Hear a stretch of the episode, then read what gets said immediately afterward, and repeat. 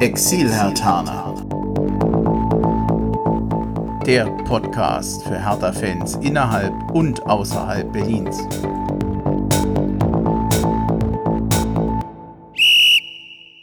Hallo Hertha-Fans in Berlin, in Brandenburg und weiter weg. Also hallo Exil-Hertaner. Ich bin Bremchen und egal wo ihr uns hört, ich begrüße euch zu einer neuen Folge des Exil-Hertaner Podcasts. Heute nicht aus dem Rhein-Main-Gebiet, heute auch nicht äh, aus Köln oder aus Bonn oder aus Kaiserslautern. Wir sind heute in der schönsten Stadt der Welt, in Berlin in Tempelhof. Und wenn ich sage wir, dann heißt das, dass unter anderem auch der Steven mit dabei ist. Grüß dich. Hallo, schön wieder hier zu sein. Ähm, ist eine Weile her, glaube ich, dass ich das letzte Mal hier war. Also zwischenzeitlich war ich mal remote über Headset oder über Mikro quasi dazugeschaltet aus Berlin. Da ging es nur ums Stadion, ne? Da ging es ums Stadion, genau mit Pascal war das, glaube ich, zusammen. Mhm. Ähm, aber hier war ich äh, das erste Mal im April, Mai letztes Jahr, glaube ich. Ja, vor allem können wir heute, das kann ich ja gleich mal bei der Gelegenheit jetzt mit dazu sagen, im Garten. Und äh, bitte nicht wundern, wenn man heute ja, Vogelgezwitscher und ein bisschen Auto hört. Das gehört heute mit dazu. Dafür können wir uns dann, sagen wir mal, Corona-konform miteinander unterhalten und haben ein bisschen Abstand. Und vor allem, dieses Jahr hat's geklappt mit dem Garten. Denn damals wollten wir das auch schon machen mit dem Knut und das ging nicht, weil es zu kalt war, ne? Hattest du gesagt? Ja, mhm. ja genau. Markus, grüß dich. Du Hallo, bist auch da. Ja. ähm, wir ich würde sagen, wir tauchen einfach mal gleich äh, ohne großen Smalltalk ein in, in die Themen. Normalerweise die Exilhartaner, die stelle ich ja immer ganz gerne nochmal genauer vor. Ihr seid jetzt beides keine Exilhartaner im klassischen Sinne, weil ihr nicht in Berlin oder in Brandenburg wohnt, aber muss uns nicht stören, euch äh, vorzustellen. Beim Steven haben wir das, glaube ich, vor einem Jahr schon mal im Grundsatz gemacht. Du nix, so genau richtig kann mich gar nicht mehr dran erinnern, aber ich glaube, du hattest dich da auch ein bisschen vorgestellt. Ich habe das Gefühl, dass ich bestimmt in den drei Stunden irgendwann mal erzählt habe, wie ich zu Hertha gekommen bin. Aber ich weiß es nicht mehr. Aber ja. ich habe das schon ein paar Mal erzählt. Wir waren uns im Vorgespräch auch schon nicht ganz sicher, ob du ein Lieblingsspiel oder so genannt hattest. Ist es dir inzwischen eingefallen? Tatsächlich muss ich sagen, also wenn ich darüber so lange nachdenken muss, dann ist es für mich ein Indiz, dass es das eigentlich so nicht gibt. Es gibt natürlich ein paar Spiele, an die ich mich gerne erinnere, aber es sind halt alles so eine Spiele, die Favre-Saison, wo wir dann nicht Meister geworden sind und dann ein Jahr später abgestiegen sind oder ähm, das Spiel nach, ähm, das letzte Heimspiel gegen Hoffenheim, was wir gewonnen haben und dadurch die Relegation erreicht haben, was eigentlich ein extremer Moment war am Stadion. Aber dann verlierst du halt die Relegation. Und insofern ist das für, kann ich das nicht als schönstes Spiel für mich bezeichnen. Äh, in den 90ern war ich noch zu jung. Es gab natürlich mit Marcelinho auch ein paar coole Spiele.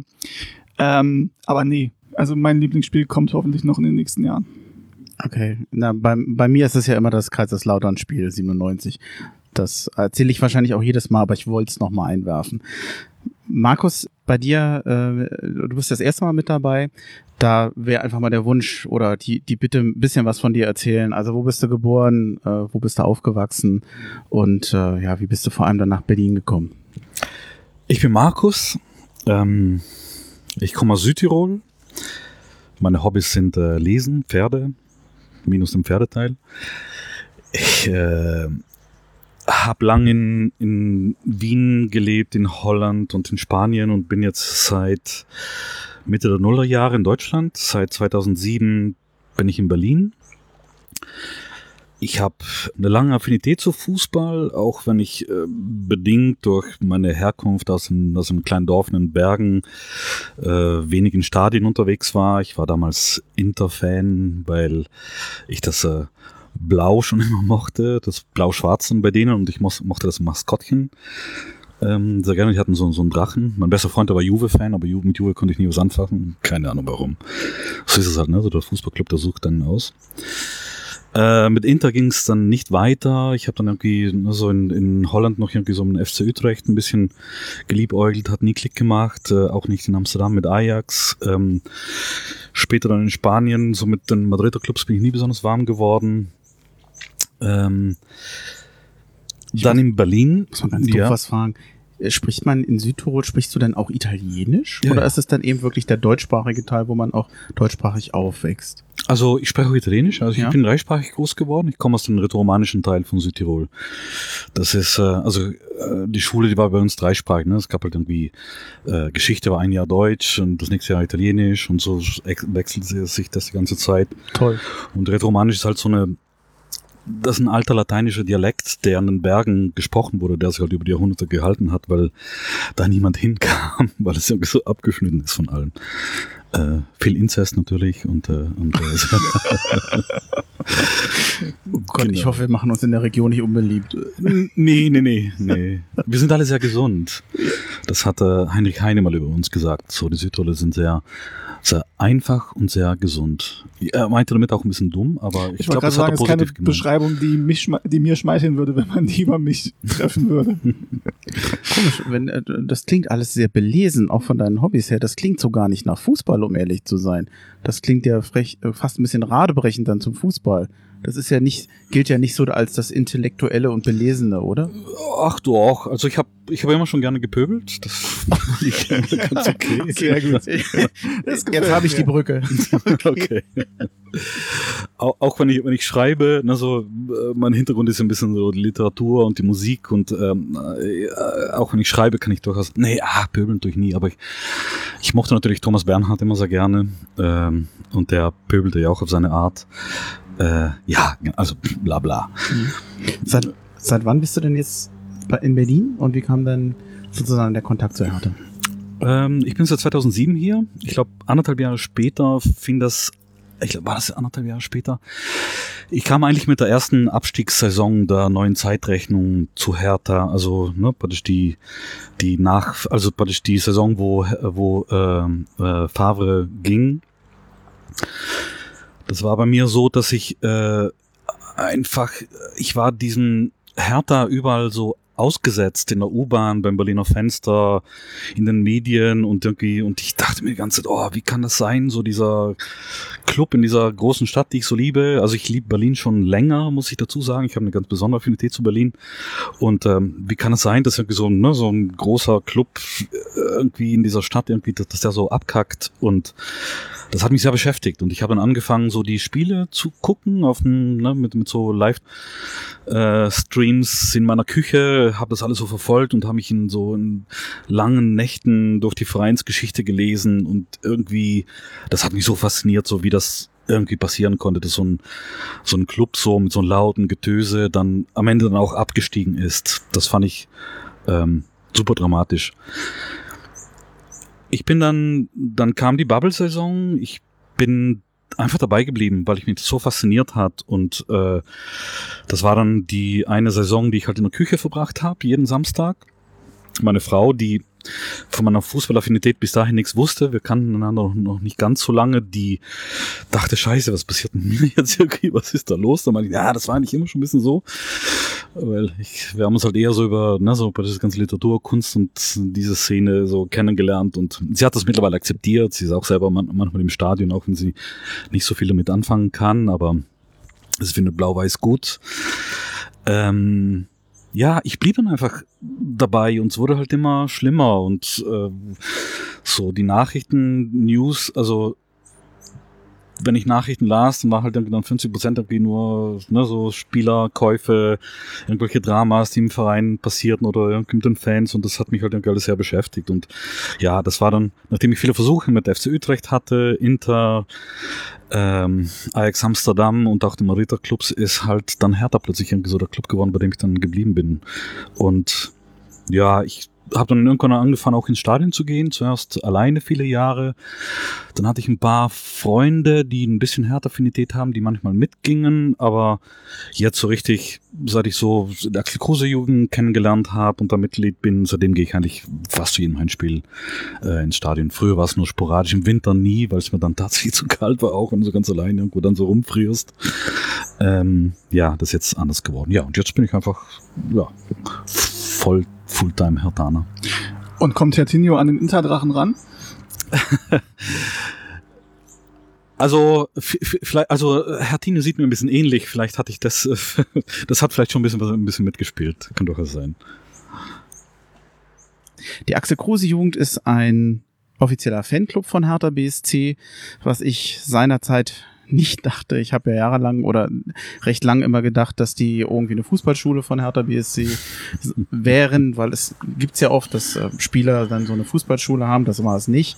Auch bei Damenwahl dachte ich ja recht lange, dass die irgendwas ähm, Podcast mit Tanzen wären. Ich habe mich immer gewundert, dass bei der Hertha-Suche bei Podcast immer Damenwahl kam, weil ich das halt nur kenne, dass Frauen zum Tanzen auffordern und nicht Männer. Aber inzwischen habe ich es gelernt. Heißt das, dass ich nie von Frauen zum Tanzen aufgefordert wurde, weil ich diesen Begriff nicht kenne?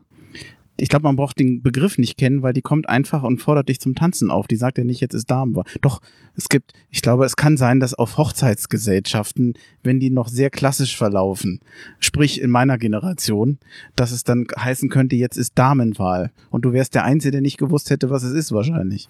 Das ist korrekt, ja. nee, ich, ich dachte es wirklich. Also, ähm, bis ich mal diesen Kniff bekommen habe, dass es wirklich so die alte Dame erwählt ist, sozusagen, das hat eine, hat eine Weile gedauert. Axel Kruse Jugend ist unter Facebook zu finden. Homepage habe ich nicht groß gefunden, ähm, aber ich glaube, da kannst du mir weiterhelfen. Ja, da äh, sprichst du, also da gibst du ein gutes Stichwort. Ähm, wir launchen tatsächlich die Seite, ähm, die neue Seite Mitte September. Wir hatten da ein bisschen den, den Ligastart äh, angepeilt. Vermutlich wird das auch klappen. Ne? Wir, wir haben da, das wird eine Seite werden mit, äh, mit, mit Beiträgen, mit, äh, mit Artikeln über unsere Aktionen, über unterschiedliche Sachen, auch einfach so.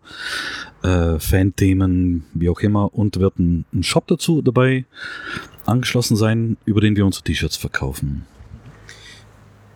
Auf Facebook seid ihr jetzt schon, da kann man auch nachgucken. Man kann sich auch da, äh, falls man Kontakt sucht, sicherlich über Facebook bei euch melden. Was mir auffällt, ist, dass insgesamt der Axel Kruse, die Axel Kruse Jugend sehr aktiv ist, sehr sozial engagiert, über den Fußball hinaus. Der Treffen am Arkona-Platz am 25. Juli habt ihr mal gemacht. Das ist ja etwas, was ich schon immer lange dachte, dass das mal anstehen würde.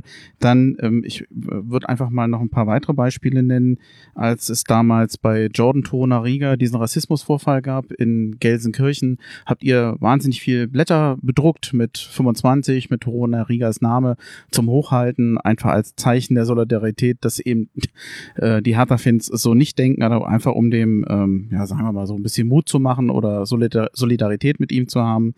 Und ähm, es mündete ja jetzt auch wieder in einer neuen Idee.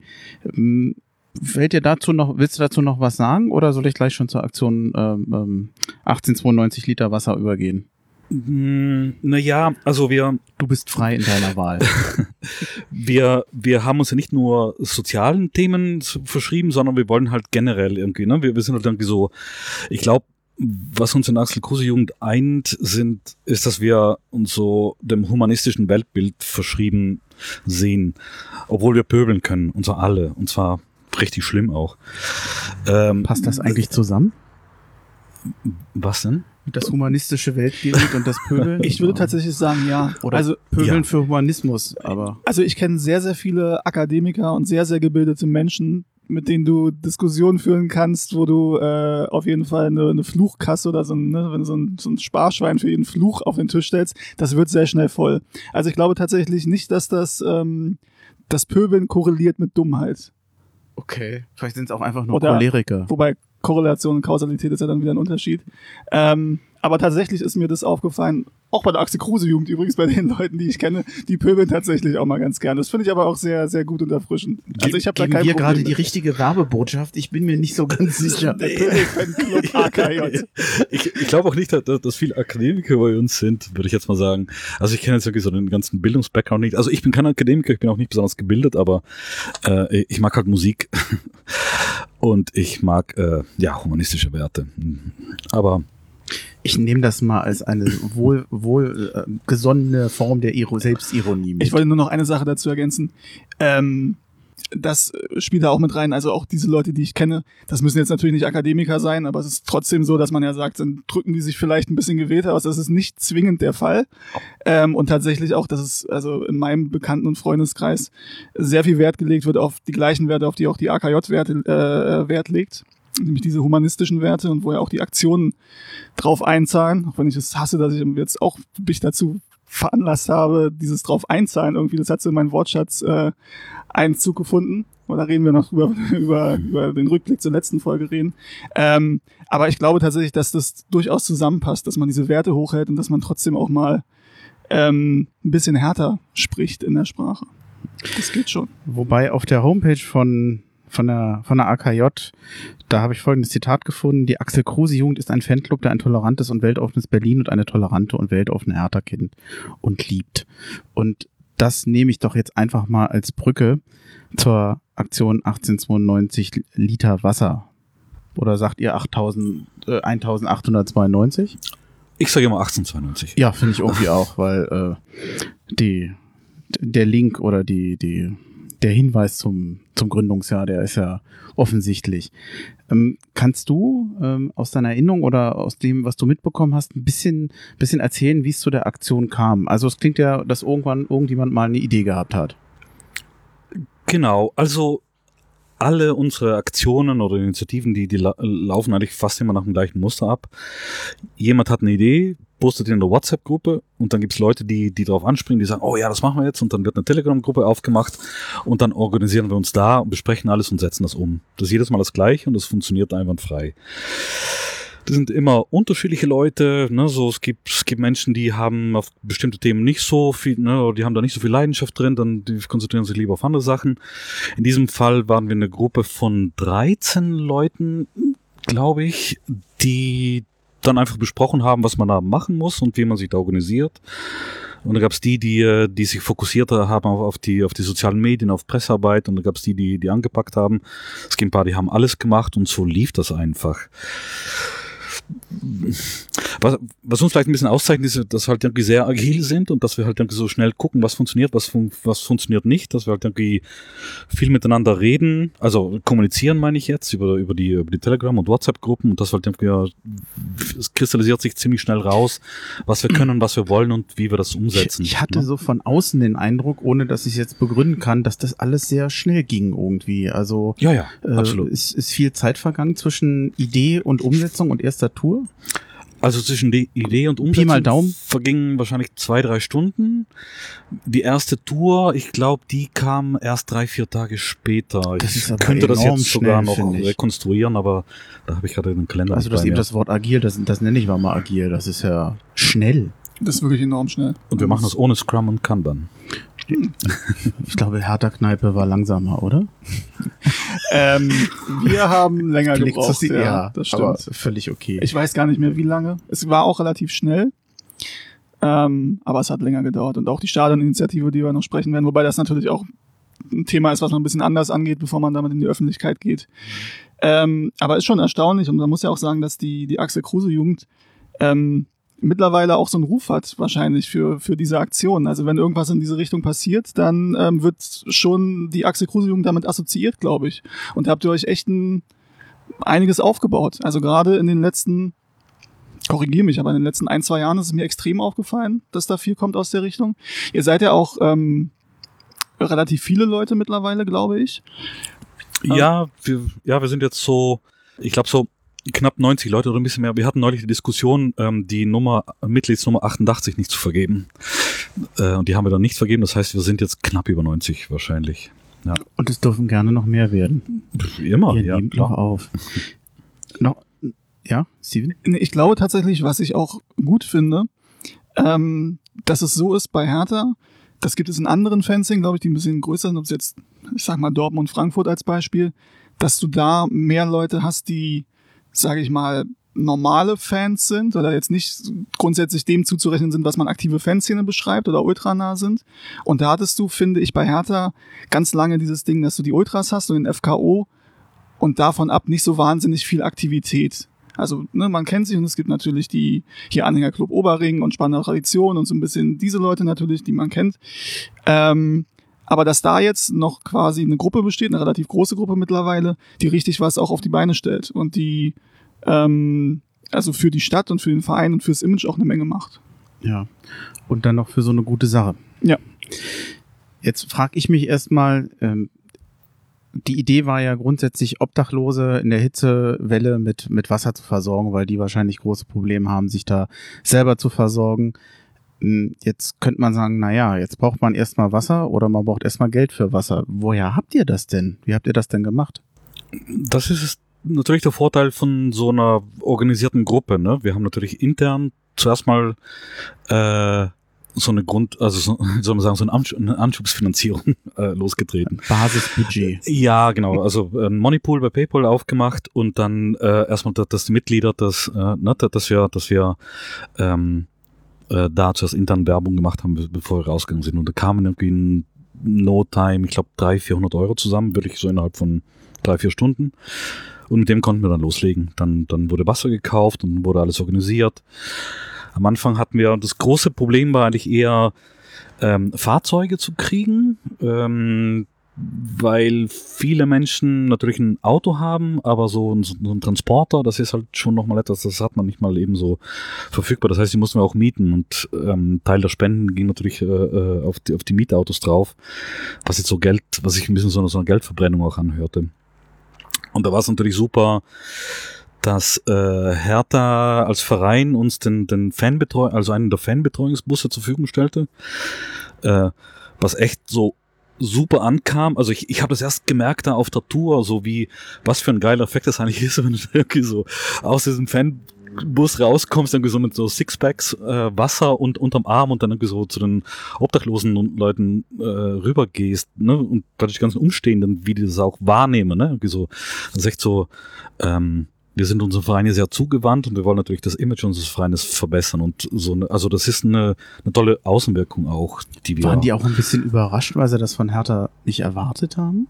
Oder überhaupt ein Hertha-Auto zu sehen? Nee, das glaube ich nicht. Überrascht waren die nicht. Die fanden das sehr toll und ne, man bekam öfter so zu, ah, Hertha und da kamen auch die, die, die obligatorischen Leute, die Trikots haben wollten. ähm, wir haben, wir haben an Obdachlose, die, die sich als Hertha-Fans geoutet haben, die haben tatsächlich ein Trikot gekriegt. Ne? Wir haben von Hertha ja auch Trikots gekriegt äh, zum Verteilen, aber das haben wir halt wirklich nur an diejenigen gemacht, die ne, die Wasser gekriegt haben oder Hundefutter für ihre Hunde die, und sich als Hertha-Fans ge geoutet haben, die, die haben das bekommen. Wie ähm, jetzt, ich sag mal, ich finde die Idee ja erstmal toll, aber ich könnte mir vorstellen, ich, wahrscheinlich wäre mein erster Gedanke ja, wo fährst du denn jetzt hin? Wo gibst du denn jetzt wie jemand was? Wo, wo finde ich denn quasi die Leute, denen ich helfen will? Jetzt könnte man sagen, naja, Obdachlose gibt es in der ganzen Stadt, das ist nicht so schwer zu finden. Aber man macht sich ja doch ein bisschen Gedanken vorher. Habt ihr das, ähm, hattet ihr irgendwo Hilfe, Unterstützung oder wonach seid ihr denn gegangen? Also, also ich wüsste jetzt gar nicht, wo ich hinfahren sollte. Ja, naja, also zwei, zwei Punkte dazu. Also zum einen ähm, man kennt ja ein paar Orte, ne? Wenn ich irgendwie so spontan sagen würde, äh, irgendwie die, die Brücke Friedrichstraße würde uns einfallen, Alex bestimmt auch, ne? Da gerade so die, gerade so die Westseite, also die Südwestseite, äh, Ostbahnhof, ne? Also so die, diese Orte, die man so normal kennt, wo viele Obdachlose ähm, äh, rumhängen. Ähm, auf der anderen Seite, ne? Und, und wenn man dann rumfährt, dann entwickelt es auch ein Auge dafür, ne? Ist das jetzt einer, ist das keiner? Und dann auch, ne, so am Samstag fuhren wir dann so durch die Hermannstraße hoch und dann weißt du halt genau an, an Plätzen, Plätzen findest du meistens schon irgendwie kleinere Gruppen. Ne? Und dann ähm, irgendwann, also innerhalb einer Stunde hast, hast du ein Auge dafür entwickelt. Und du kennst natürlich die großen Orte und wenn man irgendwie von Ort zu Ort rumfährt, dann äh, hält man auch immer wieder mal an, gerade so bei Lidls und Nettos, um, um zu gucken, ob da jemand eventuell ist, der bedürftig ist. Ähm, dann war auch André bei uns dabei. André ist ein sehr erfahrener, der, der arbeitet auch für soziale Träger und der wusste, der kannte natürlich viele Schwerpunkte auch. Äh, und er hatte noch ein geschulteres Auge als, äh, als, als wir andere, die ja, die ja eher so aus unseren, ne, aus unseren normalen durch die Stadt ähm, fahren, äh, die Orte kennen. Äh, ja, das war, es hat prima funktioniert, durch ein bisschen Erfahrung und, und das du Lernen. Du warst auf einer Tour mit? Ich war auf, auch auf einer Tour, ja. Wie, wie, wie haben denn die Leute reagiert auf euch und wie war es denn für euch eigentlich? Also man hat ja manchmal Obdachlosen gegenüber Berührungsängste und vielleicht umgekehrt auch. War das so? Oder? Ja, ja. Das war teilweise sehr, also die, der Umgang mit, also mit Obdachlosen ist mir jetzt irgendwie nicht ganz, also die Obdachlosenwelt ist mir jetzt irgendwie nicht ganz so fremd, ne? Man, man kriegt es ja schon ein bisschen mit. Also ich lebe jetzt nicht unbedingt in einem Eifel, in einem Elfenbeinturm. Ähm, die Reaktionen waren ganz unterschiedlich von, von Leuten, die, die, die sich total freuten, die wirklich irgendwie so das, das Danken annahmen und noch eine Banane annahmen und Leute, die hatten, oder andere, die, die wollten lieber Taschentücher haben, also Wasser wollten die sowieso alle, aber wir hatten auch wirklich alles dabei, also von Taschentücher über über äh, über über Essenswaren, Schokoladen und so und äh, Äh, dann gab es natürlich auch wieder die Menschen, die keine Hilfe haben wollten. Es gab aber auch wieder so, so ganz so, so hässliche Szenen wie am, am, am Bahnhof Zoo, wo dann, da lag einer und der war ganz, der ging's offensichtlich, ganz offensichtlich nicht gut. Der lag da, der war, der war, hatte irgendeine Grippe, der war krank, der, der lag da, der hatte eine, eine dicke Decke über sich, der, der fror, obwohl es, ne, Samstag, da waren ja irgendwie 24 Grad, also war jetzt irgendwie nicht warm. Der war krank, der hat hat das Danken angenommen, aber konnte sich irgendwie auch nicht rühren. Der war halt krank, ne? Und irgendwie, wenn du da so bist, bei dieser Hitze, du bist halt allem ausgeliefert. Der war alleine, hatte keine Hilfe, irgendwie hatte auch nicht die Kraft, irgendwie äh, Essen zu suchen oder Wasser zu trinken. Ne? Also das ist halt so ein klassischer Fall von, Dehyd also von, von krasser Dehydrierung. Ähm, das war schon krass und dann auch noch so mitten in Urin Gestänken drin, ne, so dann eine Grippe haben. Vielleicht hat er sogar Corona, das weiß man natürlich auch nicht. Ähm, ich fand's krass. Also, ja, es war sehr bewegend, um Aber das zu sehen. Du bereust es auf keinen Fall, dass du es gemacht hast, ne? Nein. Aber nein, es geht nicht nein. an einem, spurlos an einem vorbei. Ja, genau. Ja, vor allem später, als ich dann nach Hause gefahren bin Mhm. und dann irgendwie so bei mir im Kiez da an so ein Restaurant vorbeigegangen bin, wo dann die ganzen Leute irgendwie so, ne, so essen Kontrast und gekleidet ja. sind und so, ja. Äh, das ist ja, vor allem auch, weil, weil es so, es ist so eine Parallelwelt, ne? Die, die ist da, Mhm. es ist nicht irgendwie so im fernen Afrika, wo die Leute leiden, sondern das ist wirklich irgendwie ja, fünf Straßen weiter oder lass es auch zwei Straßen weiter sein, wo, wo das alles so stattfindet. Ähm, Ja. Aber das, ich sag mal, das Po- Positive kam trotzdem noch bei dir an, auch als Helfer, sage ich mal, oder bei denen, die helfen. Ja, Ich meine, das gibt einem ja irgendwo dann auch wieder doch ein schönes Gefühl, oder? Ja, ich, ich halte es da ein bisschen mit, mit Kant, der, der ja sagt, irgendwie, wenn du jemand anderes hilft, äh, anderen hilfst, machst du es eigentlich nur für dich selbst, um dich dabei gut zu fühlen. Da hat er natürlich recht. Was ich aber wichtig finde in dieser, in dieser ganzen Thematik, also äh, dass man ähm, so ein Bewusstsein schafft für, für ähm, dafür, dass im Sommer, ne, also wir, wir kennen alle den Kältebus, ne, so, Hm. oh, weißt du, du, dir ist kalt und dann siehst du die ganzen Obdachlosen, die da, die da so in, in diesen Brücken schlafen und so kalt haben und man selbst geht irgendwie nach Hause und äh, macht, ein, macht eine, eine warme Dusche. Das ist so, das kennt jeder, dieses Gefühl des, äh, und warum man einen Kältebus braucht. Das ist, das ist auch im, im Sommer jetzt gerade, ne, äh, gut, wir haben jetzt natürlich äh, Klimawärmung, vielleicht war das bisher noch nie so ein, ein starkes Thema. Ähm, dass es im Sommer auch ein Thema ist, das ist uns so bewusst geworden in dieser, ne, in dieser ganzen Aktion und deshalb wollten wir halt auch ein Bewusstsein schaffen äh, dafür, dass Wasser, dass das im Sommer gibt es auch Probleme für die Obdachlosen, das Wasser, ne? Oft sind die, oft trinken die total viel Alkohol, ne, und vergessen dann auch so den, den Wasserhaushalt ähm, äh, aufrechtzuerhalten. Äh, waren dann total erfreut darüber. Also es ist nicht irgendwie so, dass die, ja, jetzt kommen diese Gutmenschen, bringen uns Wasser, sondern die wollten das wirklich haben. Also, oh ja, toll. Die, also, ähm, das war ein Erfolg. Aber letztendlich, wir sind halt, wir sagen es jetzt auch gerade mit den Spendern, mit denen wir gerade in Austausch stehen, wir sagen denen halt auch, wir sind nicht die Obdachlosenhilfe. Wir werden das jetzt auch nicht mehr lange machen, sondern das war eine abgeschlossene Aktion. Es ging uns eher drum, jetzt mal irgendwie Träger nehmen, so ein, äh, eine Aktion machen, um mal irgendwie so, ne, während bei dieser krassen Hitzewelle äh, das Wasser zu verteilen. Aber wir sind, wir haben alle Privatleben, wir haben, die meisten von uns haben Jobs und Familie und wir haben halt nicht die Kapazitäten, Kapazitäten sowas zu machen. Aber es ist erstmal irgendwie so ein Bewusstsein zu schaffen. Vielleicht macht das jemand, macht das nächstes Jahr anders oder vielleicht auch ähm, gehen mehr Spenden für Wasser an die Obdachlosenhilfe oder, eine Caritas oder eine Stadtmission. Ne? Das ist eher so, wir wollten das, das Bewusstsein das, äh, in, dem, in den Menschen verankern.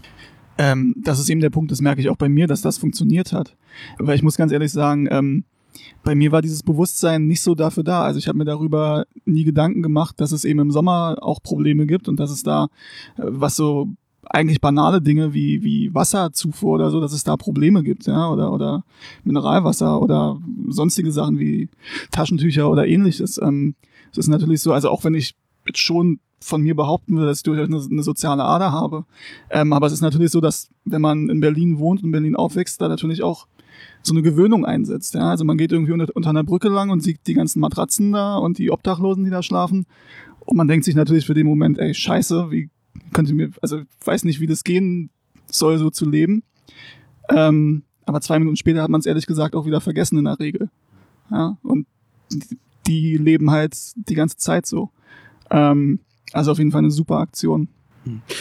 das, das wird erstmal ein, ein Ende finden, die Aktion. Jetzt muss man ja auch sagen, es wird wahrscheinlich der Hochsommer ist jetzt langsam vorbei. Wir haben es dann September für, wie lange wollt ihr das noch fortführen? Braucht ihr noch irgendwas? Ich glaube, ihr habt insgesamt eigentlich recht viel Unterstützung bekommen und zwar jenseits von der Axel Kruse Jugend noch. Also ich hatte, hatte ja eben gesprochen, ihr habt ja angefangen eigentlich erstmal selber Geld zu sammeln, aber ich glaube, ihr habt euch auch über viel Unterstützung gefreut. Absolut. Von wo kam das denn überall her? Das kam über Twitter, Facebook mhm. und über unsere E-Mail-Adresse. Das kam mhm. wirklich einfach von Leuten, die, die aufmerksam mhm. darüber wurden. Dann gab es auch noch, äh, die BSR hat uns unterstützt. Da war mhm. eine dabei, die hat das einfach auf dem internen, ich weiß jetzt genau, also ich glaube, die haben so, ein so ein Bulletin Board, so ein schwarzes Brett mhm. oder so innerhalb der BSR.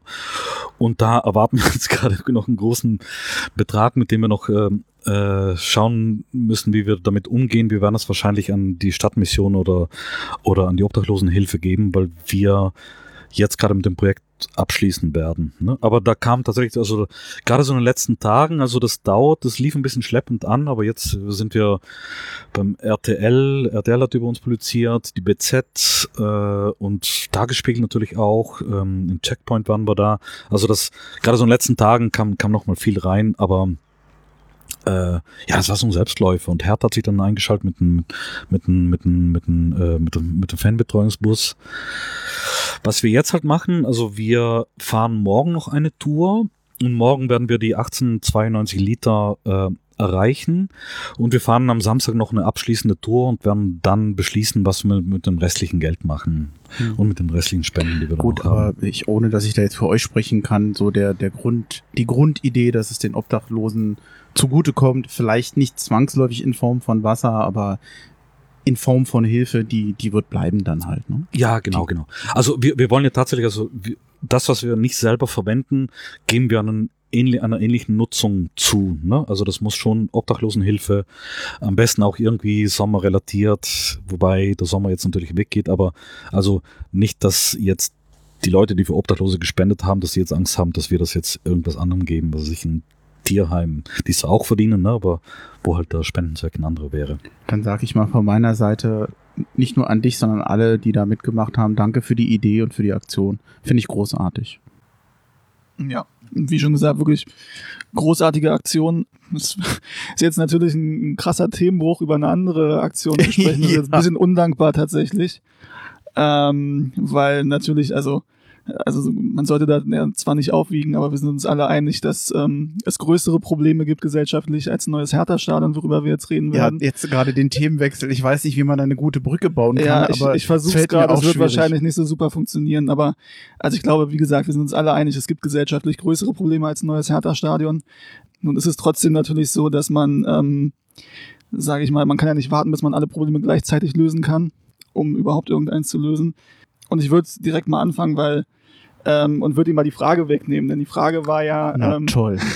die Frage war ja, ähm, oder die Aussage, dass es um den Stadionbau ein bisschen ruhig geworden ist. Ja. Ähm, und da ist natürlich auch Corona. In die Richtung wäre ich jetzt gegangen. Ja, da ist natürlich auch Corona, was damit reingespielt hat. Ähm, und wir auch direkt gesagt haben, okay, wir stellen jetzt erstmal alle Aktivitäten ein, weil die Prioritäten werden erstmal anders gesetzt. Äh, natürlich in der Politik, beim Verein, aber eben auch bei uns und bei jedem privat.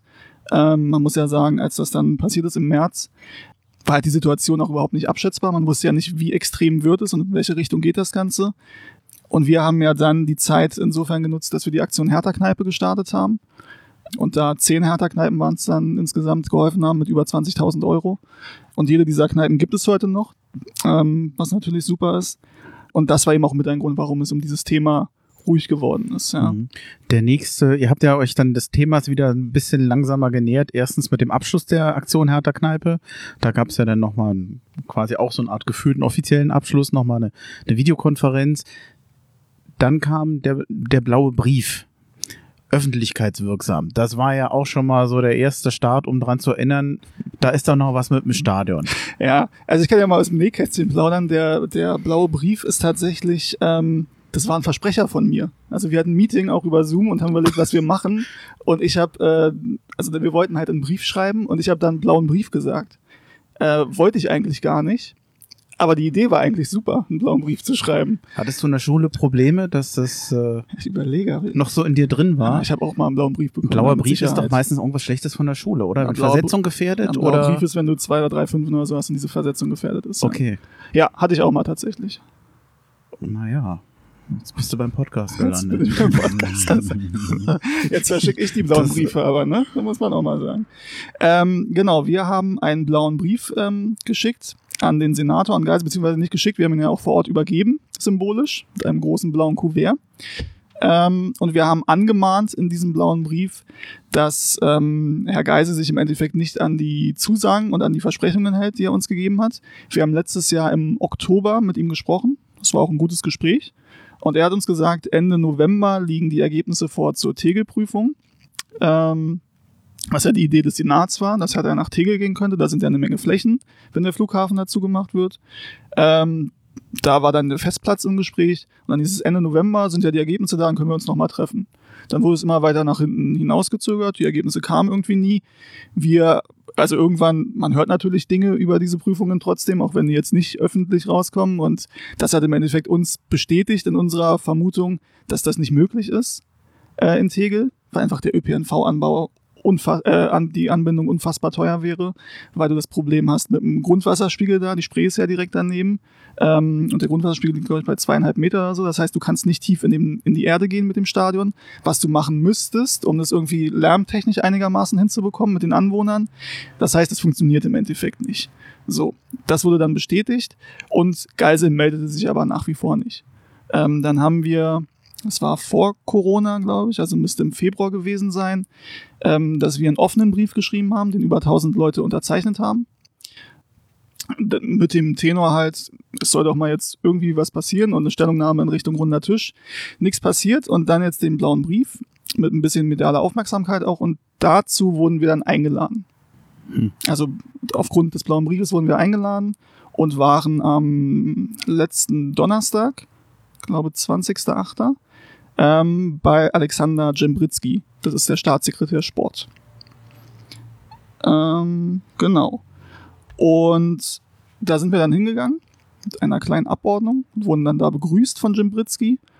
Ähm, er stellte dann, beziehungsweise er stellte sich nicht vor, wir kennen ihn ja mittlerweile.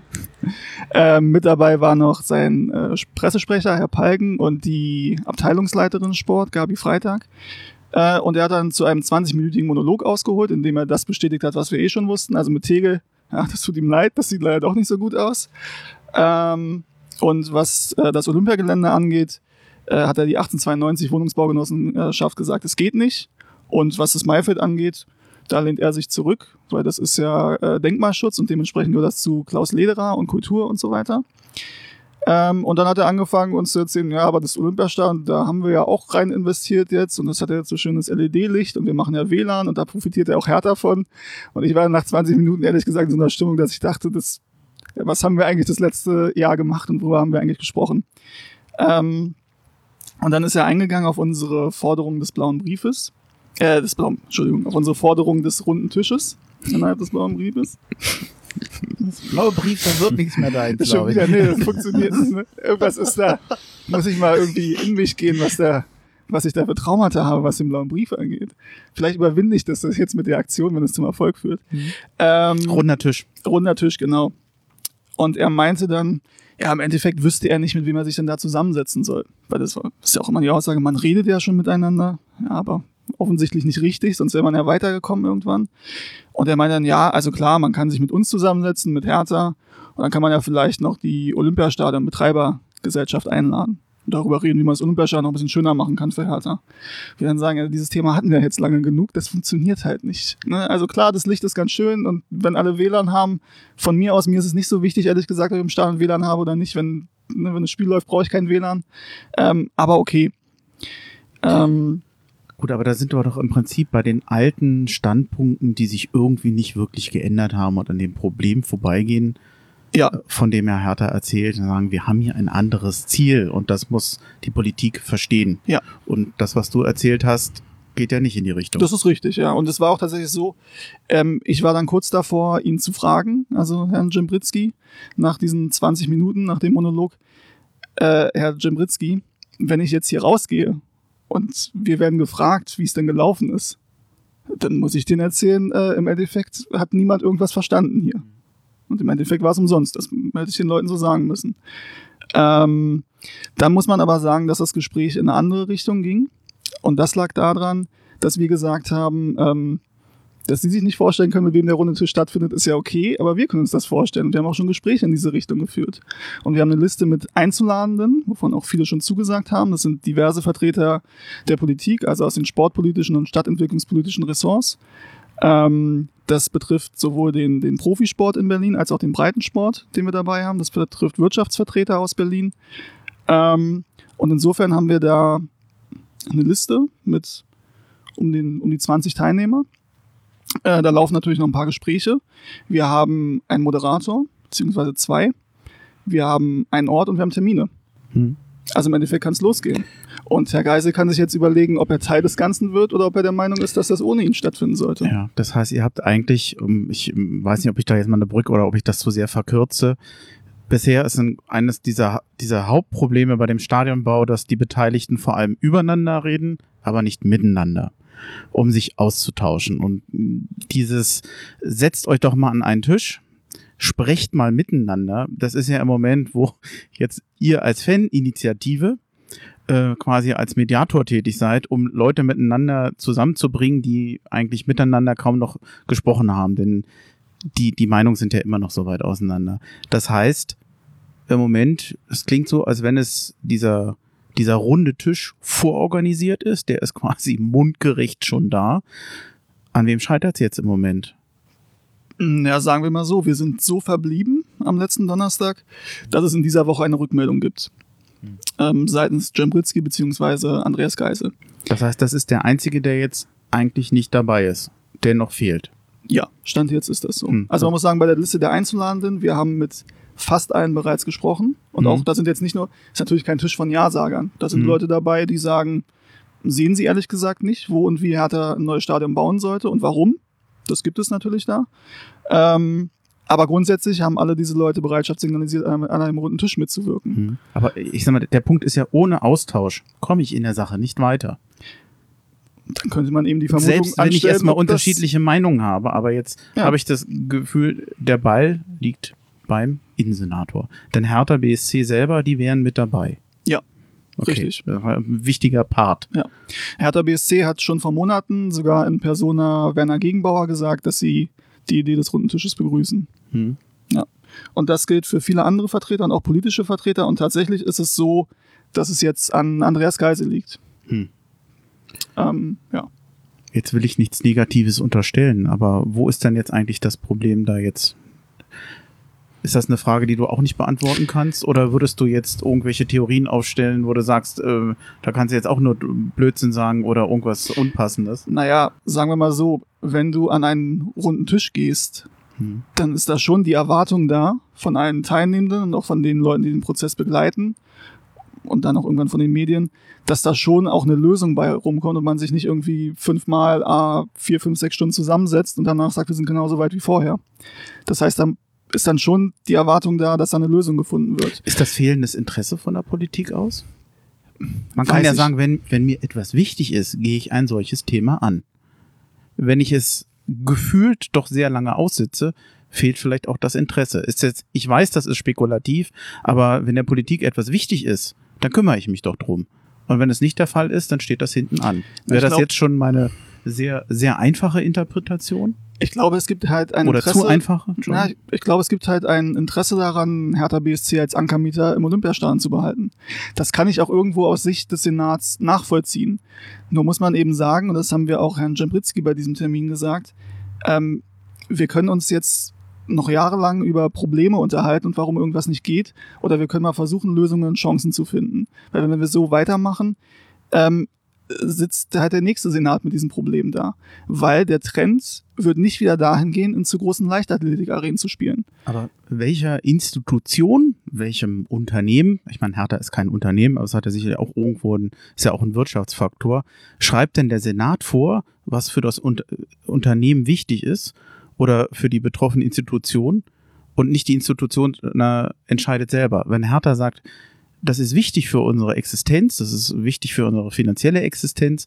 Ähm, wie, warum kann der, warum sagt denn der Senat nein? Was ist für euch gut und was ist nicht für euch gut? Das würde der Senat an anderer Stelle doch sonst auch nicht machen. Sagen die, äh, sagt irgendjemand in Brandenburg Tesla, wie die äh, ihr Unternehmen zu führen haben da vor Ort? In der Form auch nicht. Da versucht man Rahmenbedingungen zu schaffen, zu unterstützen.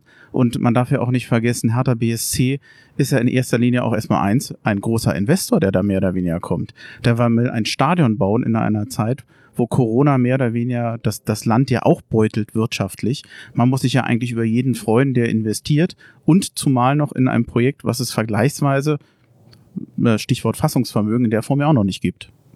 Ja, das ist eben der Punkt, wo ich sage, man sieht leider nicht die Chancen, sondern nur die Probleme. Mhm. Es gäbe die Chance, ähm, ein, ein Stadion in Berlin zu errichten mit, einer, mit einem Fassungsvermögen von 50, 55.000. Damit hast du eine weitere äh, Veranstaltungsmöglichkeit, ein weiteres Veranstaltungsgelände in Berlin, oder beziehungsweise Gelände nicht, weil das bleibt ja idealerweise, idealerweise gleich, aber das sehen wir dann. Ähm, aber du hast ansonsten Open Air in Berlin halt Weitbühne und Wuhlheide, jeweils ca. 20.000 Plätze. Und du hast das Olympiaschau mit 75.000 Plätzen. Und schon jetzt ist es so, dass für, für einige Künstler halt das Olympiastadion zu groß ist. Äh, und für andere, oder für die, nee, für die Künstler ist es zu groß, das Olympiastadion. Und die Weitbühne und die Wuhlheide aber zu klein. Und deswegen gibt es auch schon heute Künstler, die nach Hannover, Hamburg oder Leipzig gehen, weil die ja diese 50.000er Kapazitäten haben. Und das gibt es in Berlin zurzeit nicht.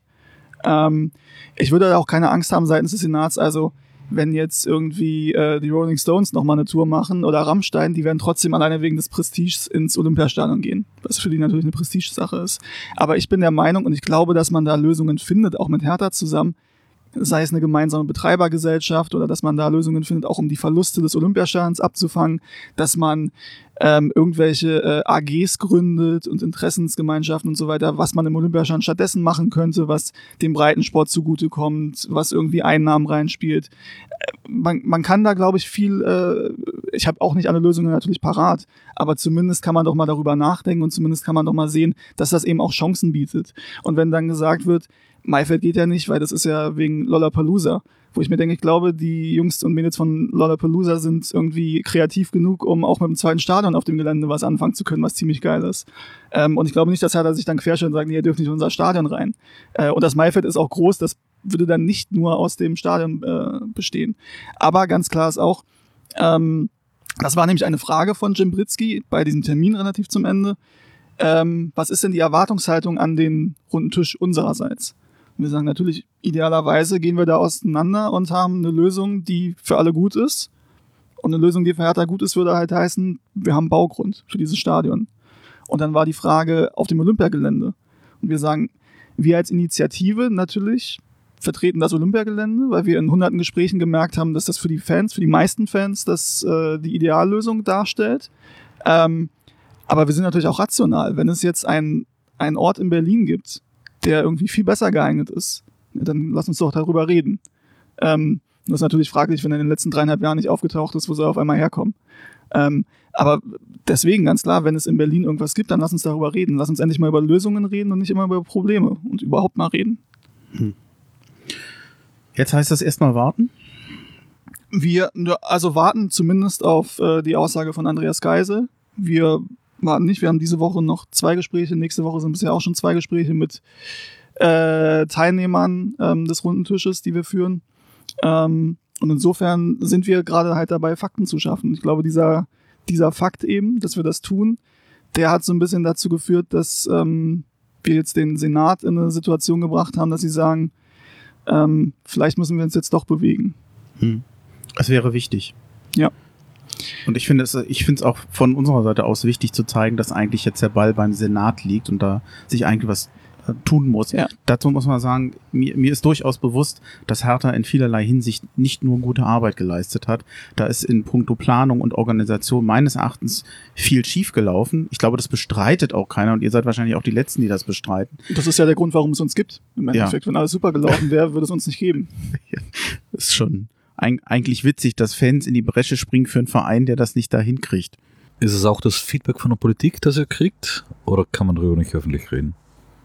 Doch, kann man. Also die Politik oder viele sind relativ offen, dass sie lieber mit uns reden, mhm. als mit dem Verein. Okay. Ähm, dann kann man natürlich sagen, also wie gesagt, ne, dass Hertha Fehler gemacht hat, steht völlig außer Frage. Das stellt auch Hertha oder das stellt Hertha nicht außer Frage. Ähm, aber ich glaube schon, dass bei Hertha da ein bisschen ein Umdenken stattgefunden hat. Ähm, diese ganzen, diese ganzen Themen, dass man, dass man mit Brandenburg so offensiv rangegangen ist und dann das erwartbare Echo der Fans kam und man dann im Endeffekt ohne irgendeinen Plan B oder Drohszenario oder wie auch immer da stand. Das hätte man wahrscheinlich besser antizipieren müssen. Ähm, man hat ein bisschen unterschätzt, ähm, wie das in der Politik ankommt. Man hat seine eigene, seinen eigenen Stand vielleicht auch in der Stadt und in der Politik überschätzt. Das sind alles Themen, ja, die sind passiert. Ähm, und leider versteckt sich jetzt die Politik ein bisschen hinter diesen Fehlern. Also was heißt die Politik? Auch nicht alle. Wir haben da wirklich gute Gespräche geführt und auch das Gespräch mit Jambrizzi im Endeffekt war gut. Es war auf Augenhöhe und die Leute setzen sich mit uns zusammen. Das ist ja erstmal positiv. Auch wenn das jetzt ein bisschen einen Anschub gebraucht hat, aber grundsätzlich verlaufen diese Gespräche wirklich immer positiv. Ähm, und wie gesagt, ich glaube, dass da schon eine Einsicht bei Hertha auch vorhanden ist, dass das nicht alles gut gelaufen ist. Nun müssen wir jetzt halt mal dazu kommen, dass wir nicht über Fehler in der Vergangenheit reden, dass wir nicht darüber reden, ob die eine Person jetzt beliebt ist bei dem oder nicht, sondern dass wir in der Sache weiterkommen. Hm. Macht auch keinen Sinn, der Blick zurück jetzt. Ja. Ähm, letzte Frage, falls ich das Thema damit abschließen darf. Ich gucke dich mal ganz vorsichtig an, Steven. Darf ich das? Das darfst du. Fra- Ah, das ist sehr nett. Dann kann ja sein, dass du noch was äh, sozusagen im Hinterkopf hast, was du vielleicht noch ganz gerne erwähnen möchtest. Zieltermin 2025 ist eigentlich mal der offizielle Zieltermin gewesen. Ich behaupte jetzt mal, der ist doch eigentlich kaum mehr zu halten. Da würde ich nicht widersprechen. Also, Oh Gott, was für ein trauriges Ende für dieses Thema gerade. Nein, also äh, wie, kann ich mir nicht vorstellen, wie es funktionieren soll. Ne? Also ich glaube, dass wir jetzt tatsächlich im Moment noch mal eine richtig gute Chance haben durch diesen runden Tisch. Und das werden jetzt wahrscheinlich für uns anstrengende Wochen. Ähm, und ich glaube, dass wenn das jetzt nicht funktioniert, dann müssen wir uns darauf einstellen. Also wir machen weiter. Also wer weiß, was passiert. Natürlich kann es immer irgendeine Situation geben, dass äh, es irgendwann so eindeutig ist, dass es nicht funktioniert. Wer weiß. Aber grundsätzlich machen wir weiter. Ähm, weil wir von dieser Sache überzeugt sind und weil wir auch merken, also ohne Hartnäckigkeit funktioniert es halt nicht. Wenn wir aus diesem Gespräch mit ihm raus, äh, mit Jambritzki rausgegangen wären ähm, und hätten keine Vorkehrungen getroffen, keine Vorbereitungen in Richtung runder Tisch und er hätte seinen Monolog gehalten, dann hätten wir gesagt, ah, okay, Tegel geht nicht, Olympiagelände geht nicht, wir haben es versucht. So, und wir sind da schon ein bisschen mehr hinterher und räumen dann die Steine aus dem Weg, die uns in den Weg gelegt werden. Aber wir wissen natürlich auch, dass dann irgendwann Wahlen anstehen. Und dass in einem Wahljahr wahrscheinlich relativ wenig in die Richtung passieren wird. Und dass es dann irgendwann einen neuen Senat gibt. Aber das habe ich halt auch gesagt. Klar kann man das Problem jetzt auf den nächsten Senat schieben. Mal gucken, wie er aussieht. Wahrscheinlich wird er aus den gleichen Parteien bestehen wie auch jetzt. Vielleicht wird die Farbverteilung ein bisschen anders sein, aber grundsätzlich ist es relativ wahrscheinlich, dass es dieselben Parteien sind, die da ähm, an der Regierung bleiben. Ähm, aber wie gesagt, der Wunsch nach dem Stadion wird bestehen bleiben und den wird es auch noch 2025 und 2030 geben, wenn es bis dahin keine Lösung gibt. Also irgendwann müssen wir uns zusammensetzen und Lösungen finden und nicht das einfach sagen, wir gucken mal und nächstes Jahr und ein paar Monate noch und es geht gerade nicht und wir müssen andere Rahmenbedingungen schaffen. Nee, wir müssen jetzt mal zusammenkommen. Dann danke für deine Infos dazu. Gerne. Ja, sehr informativ, wie immer. Mhm. Gibt's noch Fragen?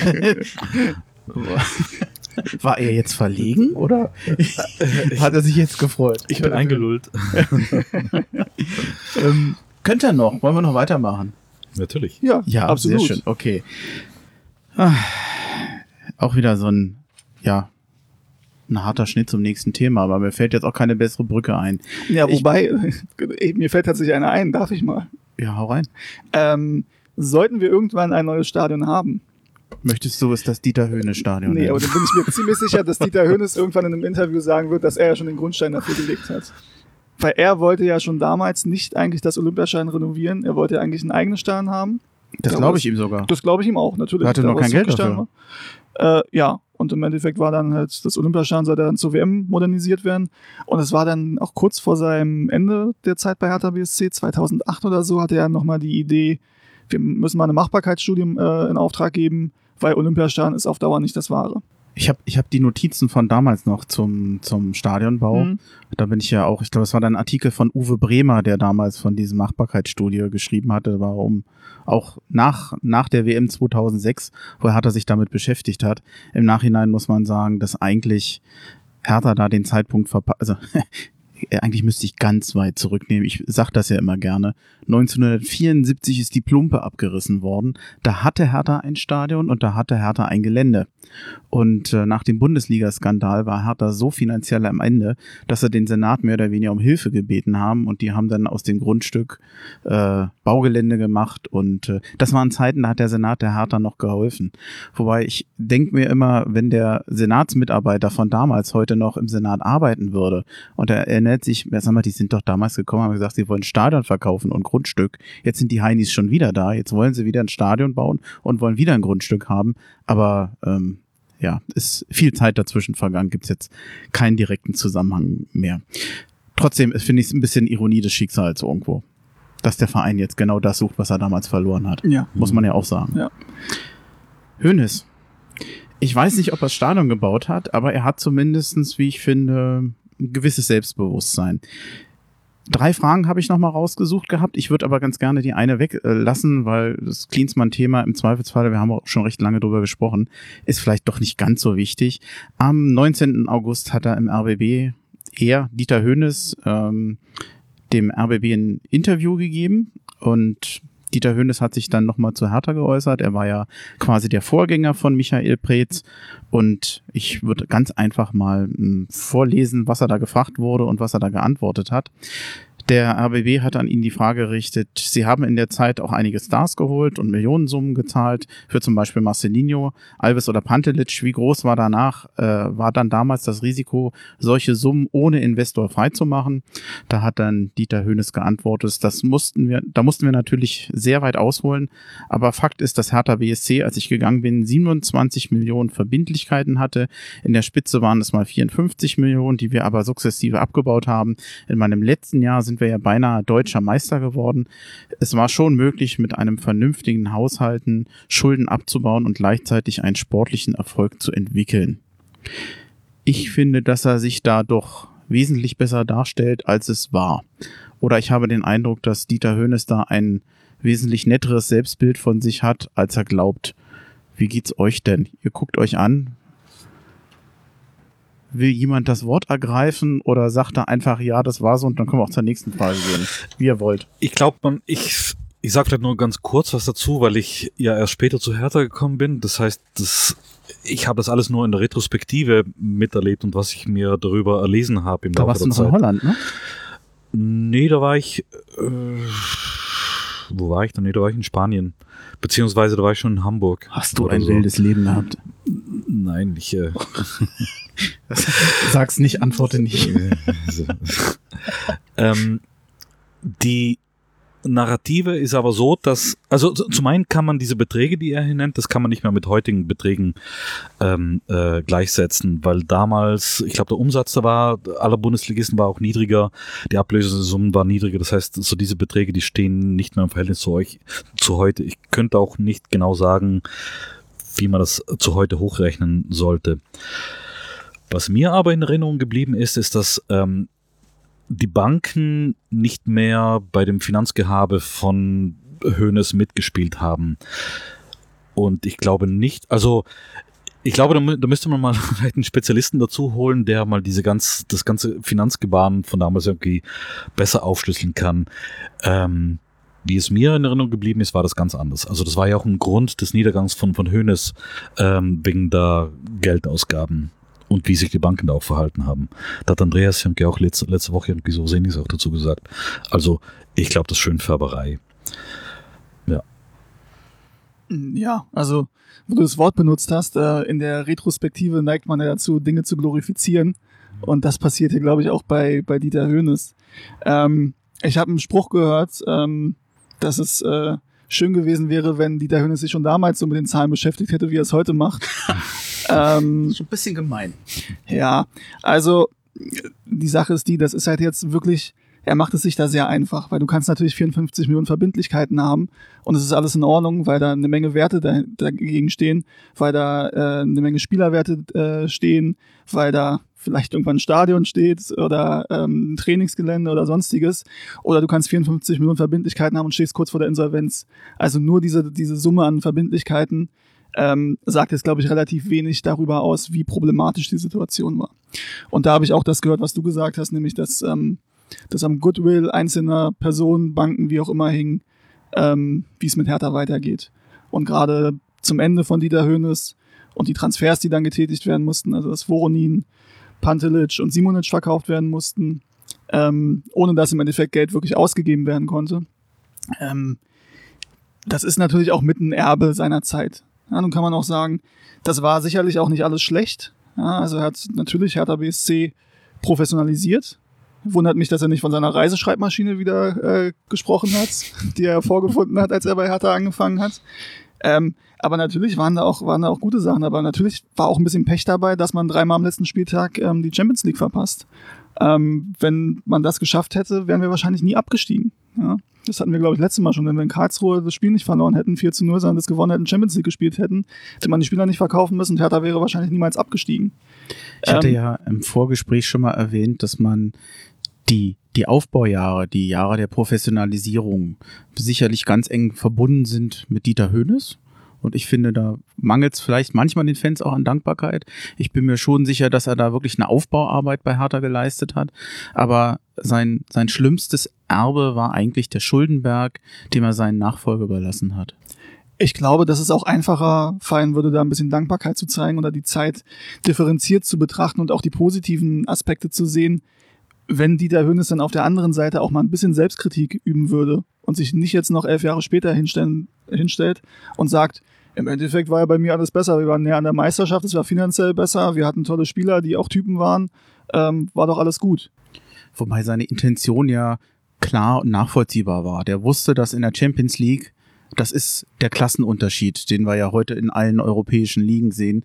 Die Champions League Vereine, die haben halt das Geld, was den anderen fehlt. Und da wollte er hin. Und da hat er investiert unter dem Motto, ich verschulde mich notfalls auch, aber Hauptsache, ich komme in die Champions League, ich hole mir jetzt die sportlichen Hilfen scheinbar. Louisau war es ja zum Beispiel nicht, für den man, glaube ich, auch recht viel Geld bezahlt hat. Bin mir nicht mehr ganz sicher. Mhm. Und äh, es hat sich nicht gelohnt. Der sportliche Erfolg blieb aus, die Erträge kamen nicht, aber die Schulden waren da. Ja, dann soll er das doch so sagen. Dann soll er sagen, er hat hier eine Menge Aufbauarbeit geleistet, ähm, er hat einen guten Kader zusammengestellt. Es hat mehrmals knapp nicht gereicht für die Champions League. Hätte es gereicht, wäre es anders gelaufen. Und so muss man sagen, dass das Risiko zu hoch war, was man eingegangen ist. Das kann er ja so sagen. Also macht er wahrscheinlich nicht, weil das Ego da sehr ausgeprägt ist. Äh, wahrscheinlich in der Familie Hönes. Bin mal gespannt, was. Ähm, ich, man hört ja sehr viel Positives über seinen Sohn jetzt bei Hoffenheim bin ich mal gespannt, ob das da auch. Das ich habe mich gar nicht mehr so erinnert, dass der so lange auch bei der U23 von ja, Hertha ja. gespielt hat. Mhm. Aber klar, der ist hat natürlich in den Jahren hier gelebt und der hat eigentlich ähm, da schon tatsächlich eine Hertha-Verbindung, wobei inzwischen ist er mehr oder weniger ja doch eher auch dem FC Bayern wahrscheinlich verbunden gewesen danach. Hat der wird ja mit seinem gesagt. Ja, ja. Mhm. mhm. Ist dann Homebase, ne? Ja. Ja. Ähm, der Dieter Höhnes hat sich noch weiter geäußert und da finde ich gab es noch mal einen ganz interessanten äh, Aspekt. Ich habe jetzt leider von ihm eine Antwort, die geht über eine halbe Seite. Ich versuche das mal so ein bisschen ähm, zusammenzufassen. Er ist über Entwicklung Perspektiven von von Hertha BSC im Kontext mit dem Windhorst im Rücken gefragt worden. Er hat sich dann nochmal dazu geäußert oder Dieter Höhnes hat dann sinngemäß geantwortet, dass er ja mit der, mit der Auslagerung der Profis quasi dafür eine Grundlage geschaffen hat, dass ein Investor kommen kann. Also die Schaffung der GmbH und Co. KGAA, die, die gab es ja dann nachher für seinen Nachfolger. Das ist sicherlich auch rein formal erstmal eine Basis gewesen, wobei das natürlich Windhorst noch nicht besorgt hat. Das haben schon noch die Nachfolger gemacht. Jetzt muss ich mal gucken, wo ich dann für den, für den Rest seiner ähm, Antwort einsteige. Gib mir eine Sekunde. Jetzt ist es natürlich schon so, dass es gut ist, dass der Verein die Möglichkeit hat, in die Qualität der Spieler zu investieren.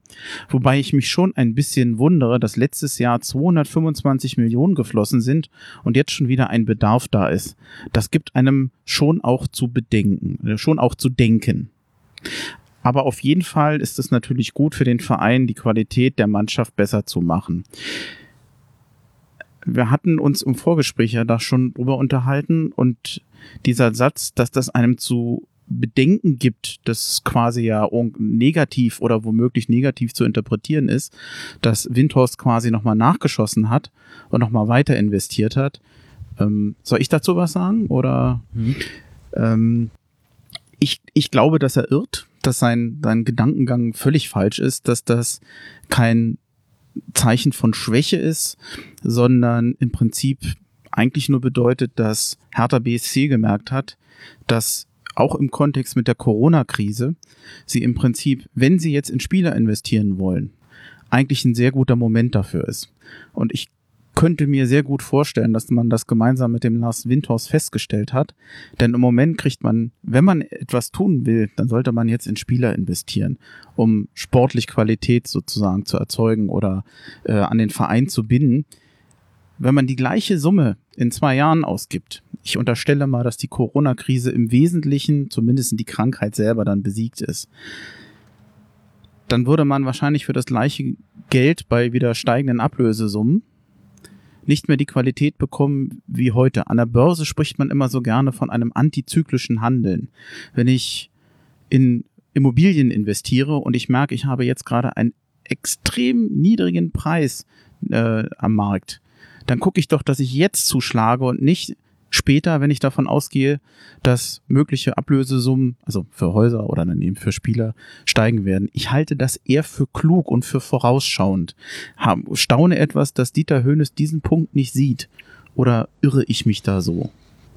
Ich finde es ein bisschen populistisch, wie er das ausgedrückt hat. Und ich habe dem jetzt nicht so viel Gewicht beigemessen. Ja, auch so negativ, ne? Ja, das, das sind wir ein bisschen wieder bei der schönen Reederei, so schön Färberei, wie, wie sich das schön, also, das ist zumindest mein, mein Bauchgefühl. Ähm, wir haben auch drüber gesprochen, dass, ähm, ähm, wie war das mit, ähm, dass es eventuell auch irgendwie so Bilanz ähm, ne, oder so steuertechnische Gründe haben kann, dass man das nicht alles sofort ausgibt, sondern spekuliert, wir wissen es nicht. genau, da kennen wir uns zu wenig aus mit Immobiliengeschäften. Genau. Also da, ja, da kann, kann vieles sein. Was mich nur ein bisschen stutzig macht, ist, dass die letzte Tranche, auf die man sich geeinigt hat, erst im Oktober ausgezahlt wird, was ja eigentlich nach dem äh, Schluss des Transferfensters ähm, stattfinden wird. Kann natürlich auch ein bisschen Spekulation sein, ne, dass man, dass die Clubs nicht denken, Hertha schwimmt im Geld, dass man eventuell eine bessere Verhandlungsposition Ob die hat. das jetzt davon abhängig machen, da bin ich mir nicht mehr sicher. wir sind ja die Einzigen mit Geld gerade. Ja, eigentlich schon. Also das Image haben wir jetzt, glaube ich, weg. Ja. Von euch noch was? Oder Steven, du überlegst? Oder? Hm. Nö, würde dazu jetzt nicht mehr sagen. Also ich glaube auch nicht, dass der Grund ist, dass jetzt unbedingt Bedarf da ist. Ähm, Bedarf würde ja heißen, es gibt jetzt ein Problem, wenn das Geld nicht ähm, da wäre oder nicht nochmal zusätzlich geflossen wäre. Das glaube ich ehrlich gesagt nicht. Ähm, ich vermute da auch, das, was ihr gesagt habt, beziehungsweise kann es ja auch sein, wenn, wenn man das bespricht mit Lars Windhorst und er sagt, ja, er wäre nochmal bereit, jetzt Geld nachzuschießen, hätte er auch, dafür auch weitere Anteile bekommen. Also von 49, glaube ich, auf jetzt 66, wenn mich nicht alles täuscht. Ja. Mhm. Ähm, und dann hat man gesagt, okay, wenn man jetzt die Chance dazu hat, es, es passt gerade zeitlich, es ist gerade schlau, das jetzt zu tun, dann machen wir das jetzt. Wer weiß, was in ein, zwei Jahren ist. Die Spieler sind wahrscheinlich teurer. Ähm, und wer weiß, ob Lars Windhorst dann nochmal Geld nachschießen möchte. Nee, machen wir einen Punkt bei der, bei der Geschichte Dieter Hönes. Also ist jetzt vielleicht nicht so dringendes gewesen, aber ist eigentlich ganz witzig, denn ich hatte vor einigen Wochen mal so gedacht, Mensch, vom Dieter Hönes hört man so gar nichts mehr. Seit er bei Hertha weg war. Jetzt ist er nochmal gekommen. Jetzt äh, wollte er nochmal eine Marke setzen, sozusagen. Ja. Dann darf ich zum Nachrichtenticker kommen? Ja, gerne. Dann tue ich das. Der Nachrichtenticker. Was ist seit der letzten Folge passiert? Ja, die, die Nachricht, die ich jetzt verlesen will, ist eigentlich gar keine Nachricht, weil es nämlich noch keine Nachricht ist. Es ist nämlich nur ein Verdacht. Die Hinweise, die verdichten sich, dass Lazar Samacic Hertha BSC verlassen wird, beziehungsweise verlassen könnte die Spieler oder die Berater des Spielers üben da wohl ziemlich viel Druck auf den Verein aus und der Verein hat inzwischen keine, keine Lust mehr auf die ganze Geschichte. Das ist im Grundsatz wahnsinnig bedauerlich, denn Samacic, muss man sagen, ist im Prinzip eines der größten Talente, was aus der Jugend von Hertha BSC bekommt. Und ja, man weiß nicht so richtig, was man davon halten soll. Ich habe sofort an Christopher Schorch gedacht, der damals auch vielversprechend zu Real Madrid ging. Das hat dann aber nicht mehr weiter geklappt. Ich habe an einen Rehgäsel gedacht, bei dem der auch sehr früh den Verein verlassen hat. Ich verstehe es nicht. Für mich, es, es klingt so nach dem üblichen, ein junger Mann und die falschen Berater. Ihr, ihr nickt beide. Oder, Ja. Falls ihr dazu was sagen wollt, könnt Also- ihr das gerne, aber Hani Mukta ist da noch in die Liste mit aufzunehmen, wobei der sogar Der- bei Brøndby ein hat bei paar ganz Brøndby eigentlich Jahre ganz hatte. ordentlich gespielt. Aber trotzdem wahrscheinlich, wenn alles gut läuft, eine andere Karriere hätte hinlegen können, anhand seines Talents. Ja, und bei Samacic ist es einfach schade, ähm, zumal natürlich, also es macht wirklich den Eindruck, als wenn, ich glaube, 17 ist er oder 18 jetzt, weiß ich nicht. Und es ist ja auch, die Berater kommen auch mit aus dem familiären Umfeld. Ähm, da wird wohl sehr, sehr schnell ans große Geld gedacht. Ähm, und auch die Aussage, die es mal gab, dass er mehr Spielzeit möchte bei Hertha. Ähm, wo ich mir denke, also er war in einer schwierigen Phase letztes Jahr, hat er sein Bundesliga-Debüt ge- gegeben mit 17, was jetzt auch nicht unbedingt selbstverständlich ist. Trotz, ähm, also gut, natürlich gab es Verletzte, aber trotzdem ist es ja so, dass auch im Winter einiges an Geld geflossen ist ähm, bei Hertha in neue Spieler. Trotzdem wurde gezeigt, dass auf junge Spieler gesetzt wird, auf ihn, auf Jessica Gangkam äh, und noch ein paar andere, die ich jetzt vergesse. Ähm, und dass dann gesagt wird, ja, der möchte mehr spielen oder der muss mehr spielen. Und gleichzeitig gesagt wird, übrigens, äh, Barcelona, Chelsea, Juve oder weiß ich nicht, wer noch Interesse hat, ist dann ein bisschen schwierig. Ne? Also ich kann mir jetzt nicht vorstellen, dass er zu Barcelona kommt und dann in der A-Mannschaft da mehr Spielzeit hat, als er es hier hätte. Deswegen, also die Tür ist wohl zu, so wie man es mitbekommt. Ist dann sehr schade, aber Hertha muss dann wahrscheinlich da mal konsequent sein. Ja. Was jetzt für uns ein bisschen bedauerlich ist, wir nehmen das am Anfang der Woche auf. Äh, Ich muss ja noch nach Hessen zurück, kann dann die Folge erst nachbearbeiten. Also es können einige Tage noch so ein bisschen vergehen, ehe das veröffentlicht wird. Womöglich haben wir da nicht mehr den neuesten Stand, das nur als Info, falls sich da jemand wundert. Also wir sind da ein bisschen von gestern. Heute nicht, aber vielleicht in der Zukunft. Hertha BSC hat am 14. August sein erstes Testspiel in der Saisonvorbereitung durchgeführt. Gegner war Drittligist Viktoria Köln. 2-0 ist das Ganze ausgegangen. Luke Bacchio und Redan mit Toren. Ich habe das nicht gesehen. Hat man da, habt ihr Ausschnitte gesehen? Also ich konnte daraus jetzt nicht irgendwelche Erkenntnisse ziehen. Muss man auch nicht, aber ich kann leider zu dem Testspiel nicht mehr sagen. Ich habe es gesehen tatsächlich, Ja? aber kann trotzdem nicht mehr dazu sagen. Also so, da waren jetzt keine großen Erkenntnisse in meinen Augen. Man hat gemerkt, dass die Mannschaft vormittags, glaube ich, noch normal trainiert hat Hm. und sowieso im Moment halt viel äh, Stabi und Kondition und so weiter. Insofern ähm, sollte man dem jetzt nicht zu viel Gewicht beimessen. Ähm, die ersten acht Spieltage der Fußball-Bundesliga, die sind inzwischen terminiert worden. Hertha startet am Samstag, den 19. September um 15.30 Uhr in Bremen. Dass es Bremen wird, wussten wir zwar schon, aber noch nicht, dass äh, den Termin kannten wir halt noch nicht. Und am Freitag, den 25. September um 20.30 Uhr ist dann das erste Heimspiel. Gegner ist Frankfurt. Und um das noch zu abzuschließen, das Pokalspiel in Braunschweig findet am Wochenende um den 11. September statt. Da ist der Termin, aber noch nicht klar. So, dann sind wir mit dem Nachrichtenticker durch. Ich würde ganz gerne noch mal einen kleinen Rückblick auf das werfen oder auf ein Thema werfen, was ja schon in der letzten Folge großes Thema war mit dem Andreas Lorenz.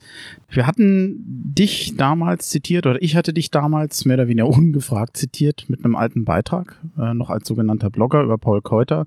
Das war nicht unkritisch. Würdest du diesen Text heute nochmal so schreiben, wie du ihn damals geschrieben hast? Ich zitiere ihn jetzt nicht nochmal, aber es war ja durchaus eine kritische Auseinandersetzung, weniger mit der Person Paul Keuter, sondern letztendlich mit dem, was er in seiner Arbeit und mit seinem, mit seinem Tun erreicht. Ja, ich habe ihn ja auch gehört letzte Woche, als ich den Podcast gehört habe von, von dir mit Andreas Lorenz. Und dachte mir, sprachlich ist das gar nicht schlecht. Gefällt mir ganz gut, was ich da geschrieben habe.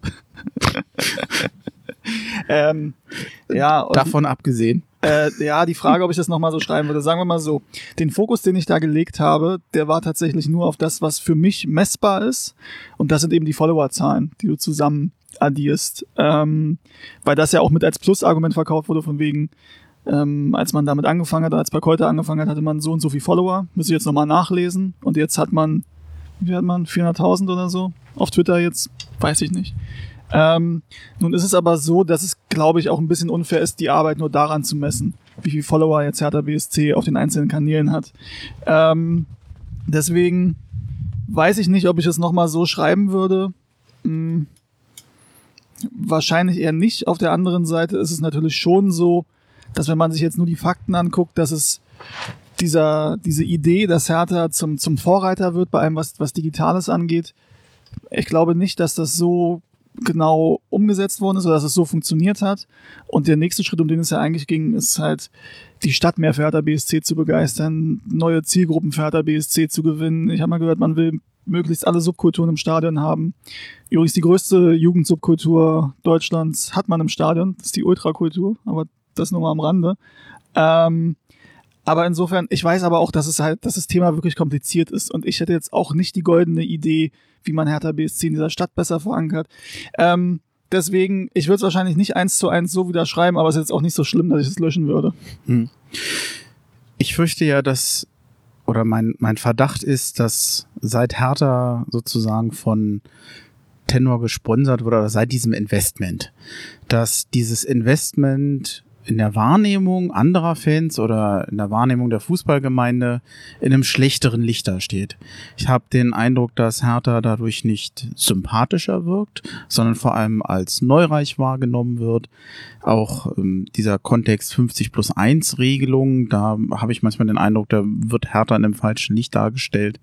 Ich glaube aber auch, dass Hertha da insgesamt noch ein bisschen zu wenig gegensteuert oder gar nicht merkt, dass sowas wie dieser Big City Club, dieses Image oder dieser Schlagwort, dass das alles in eine Richtung geht, wo ich den Eindruck habe, das hilft Hertha nicht, das schadet in Image-Hinsicht.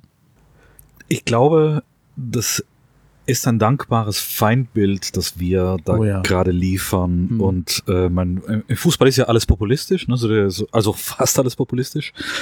Ähm, ich glaube, die Leute, die uns vorher nicht besonders oder die, die an anderen Vereinen äh, äh, anhängen, dass es für die halt dankbar ist. Ne? Das ist halt jemand da, der macht das jetzt gerade etwas, das in den Augen anderer falsch ist und da Big City Club, also ich glaube, Lars Windhorst, der hat das gesagt. Ich verstehe genau, wie er das meint. Als Invest ist das natürlich genauso richtig gedacht. Ich glaube, dass er jetzt diese, diese drei Worte total bereut, weil die Medien, die greifen das auf, kaufen das durch und vervielfältigen das. Und das ist jetzt einfach da. Das ist jetzt in der Welt. Ähm, das kannst du nicht ändern. Ich fand es ja irgendwie ganz charmant, was die Elf Freunde draus gemacht hat. Ähm, das haben wir bei uns in Axel Kruse Jugend auch aufgegriffen. Äh, ne, so wir sind die Windhorst Army oder oder Facebook Live Meister und äh, oder auch wir haben mal drüber nachgedacht um diese diese Goldketten mit ne, mit Hertha BS, mit, mit mit der Fahne in Gold und irgendwie zu produzieren weil es einfach, ne, also du wirst, wir werden das wahrscheinlich nicht mal los. Ich glaube, damit zu kokettieren, ich glaube, wir fahren besser damit, damit zu kokettieren, weil wir werden es eh nicht los. Nur muss man halt ein bisschen damit so damit kokettieren, dass wir halt nicht selber unbedingt dran glauben. Aber ist es denn fair, wenn man jetzt mal ganz Nein. ehrlich ist? Ähm, wir, es gibt ja zwei Clubs, die wirklich zu 100 Prozent einem Unternehmen gehören. Das ist äh, in Wolfsburg der Fall und das ist in Leverkusen der Fall wo wirklich, äh, die, die sind Eigentümer, mehr oder weniger, denen gehört dieser Verein. Da hat man ja diese äh, Betriebssportregelung, 20 Jahre etc. Ich weiß, äh, habe das jetzt schlecht äh, beschrieben, aber nur nach, nach Stichworten. Es gibt eine Ausnahmegenehmigung, wo man gesagt hat, die fordern äh, quasi den Verein schon äh, seit so und so viel Jahren oder Jahrzehnten. Und dann hat man gesagt, da machen wir eine Ausnahmegenehmigung. Wobei ich mich frage, wenn die Intention von 50 plus 1 ist, dass Vereine selbstständig bleiben und nicht einem Unternehmen gehören, dann verstehe ich nicht, warum man ihn da bricht. Bloß weil die schon lange daran investieren. Entweder hält man das im Grundsatz für richtig oder im Grundsatz für falsch. Warum bricht man es da? Das ist, ist ja als Beispiel viel schlimmer. Und was jetzt noch hinzukommt, diese GmbH und KKG auf Aktien ist ja eine Rechtsform, die ist jetzt ja nicht nur auf Hertha beschränkt. Es gibt noch andere Vereine. Ich, von Hannover weiß ich es. Ich glaube, in Bremen ist es auch so. Ich bin mir nicht ganz sicher. Und ähm, da haben wir eine Spinne an der Lampe, ne? Da werden wir uns jetzt aber nicht von stören können. So groß ist sie nicht. Das, das, äh, und äh, Augsburg hat auch ein Modell und die haben schon 100 Prozent der Anteile verkauft. Also äh, das ist eigentlich überhaupt nichts Neues in der Bundesliga. Warum ist es jetzt bei Hertha so schlimm? Und vor allem, es ist ja kein Bruch. Es gibt eine deutliche Trennung zwischen Investor und Geschäftsführung, die bestimmt. Und da ist voll der eingetragene Verein dahinter, der das bestimmt. Also ich habe schon irgendwie den, den Eindruck, dass da nicht viel berichtet wird und das mit unterschiedlichem Maß äh, sozusagen gemessen wird. Hast du das Gefühl, dass ähm, Hertha BSC da zu wenig deeskaliert, dass sie zu wenig Gegendarstellung äh, betreiben? Ich glaube, dass zum Beispiel zum Teil die eigenen Fans bis heute noch nicht so richtig klar definieren können, was das eigentlich für ein Konstrukt ist und dass Windhorst im Grundsatz, zumindest schon von dem juristischen Konstrukt, erstmal keine Einflussnahme hat auf die Geschäftsführung. Mhm. Und trotzdem wird ja immer noch in, in Medienberichten, auch bei den Fans, wird immer noch davon ausgegangen, Windhorst übt Druck, übt Druck aus auf die Geschäftsführung. Und ich frage mich immer, wie? Der hat Eigenkapital gegeben das bleibt beim Verein. Er ist nicht die Geschäftsführung und er kann den eigentlich auch nicht sein. Ich finde, die juristische Konstellation ist klar. Irgendjemand hatte bei Twitter mal gesagt, naja, die juristische äh, äh, Kondition, die ist klar.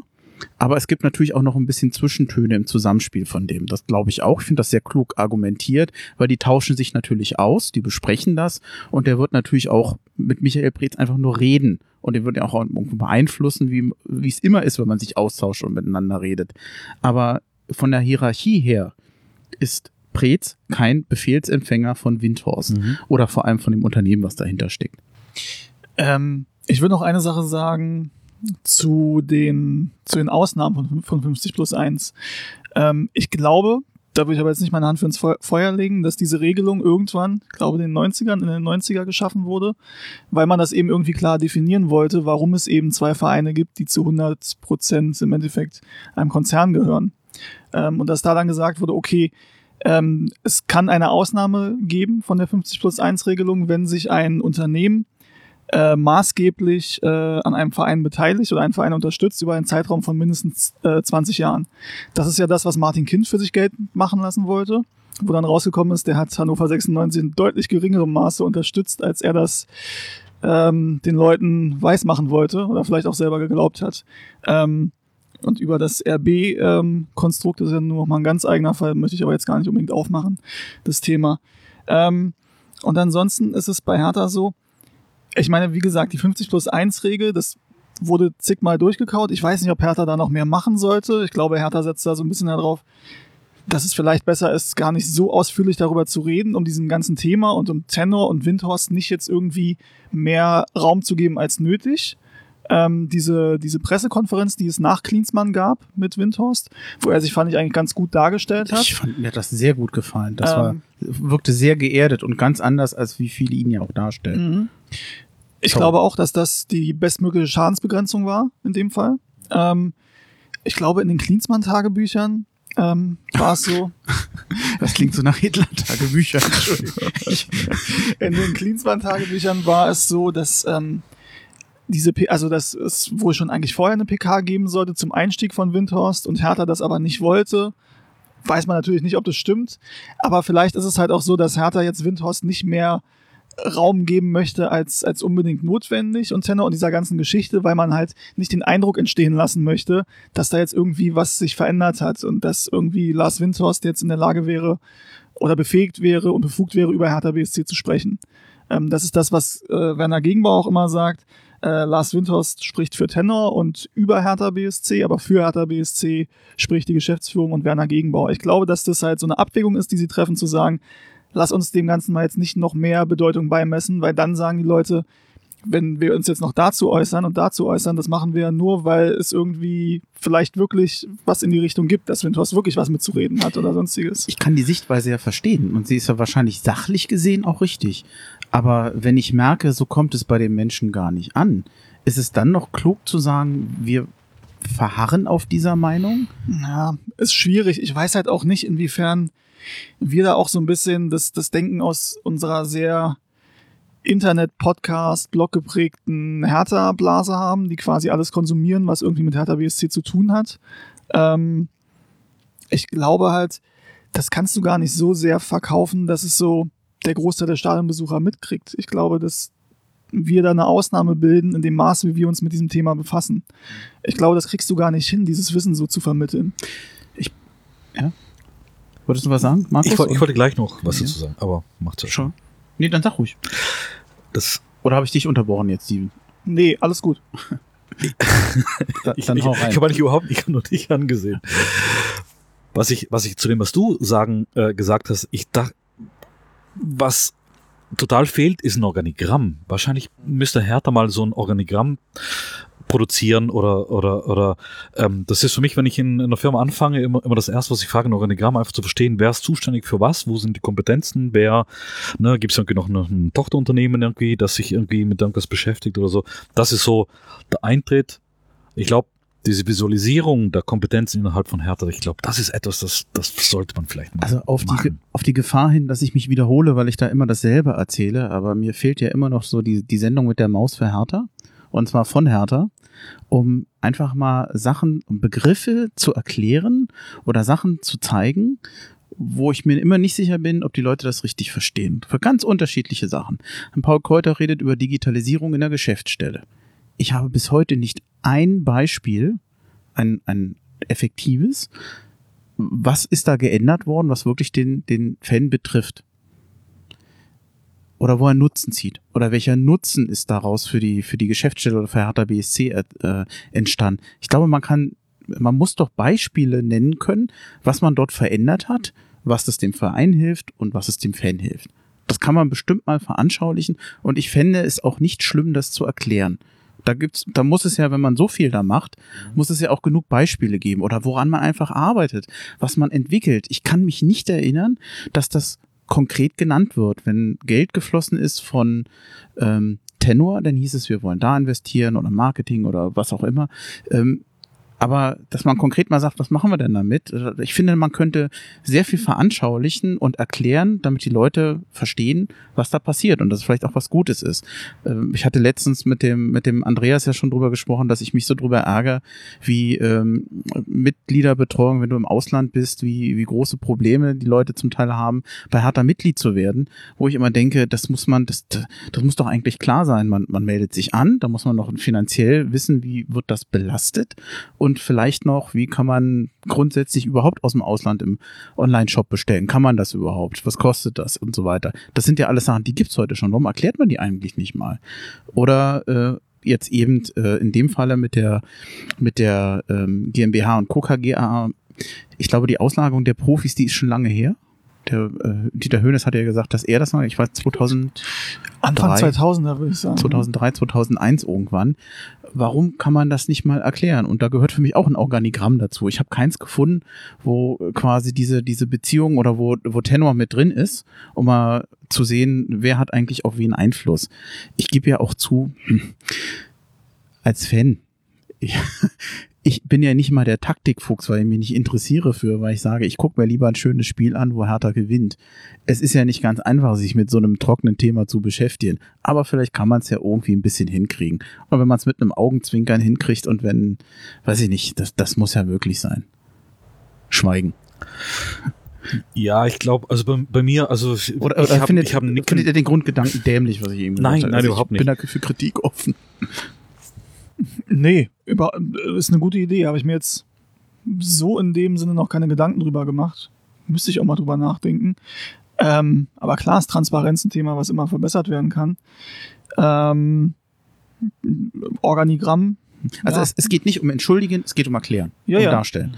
Also man muss sich nicht äh, entschuldigen dafür, dass Tenor da äh, Geld gegeben hat. Das hilft ja dem, der, der Nutzen ist ja viel zu groß. Aber ähm, ich glaube, das zu interpretieren und zu erklären, schützt einfach davor, dass Leute irgendwelchen Unsinn behaupten, wenn sie sich damit beschäftigen wollen. Das ist natürlich immer Voraussetzung. Mhm. Ja.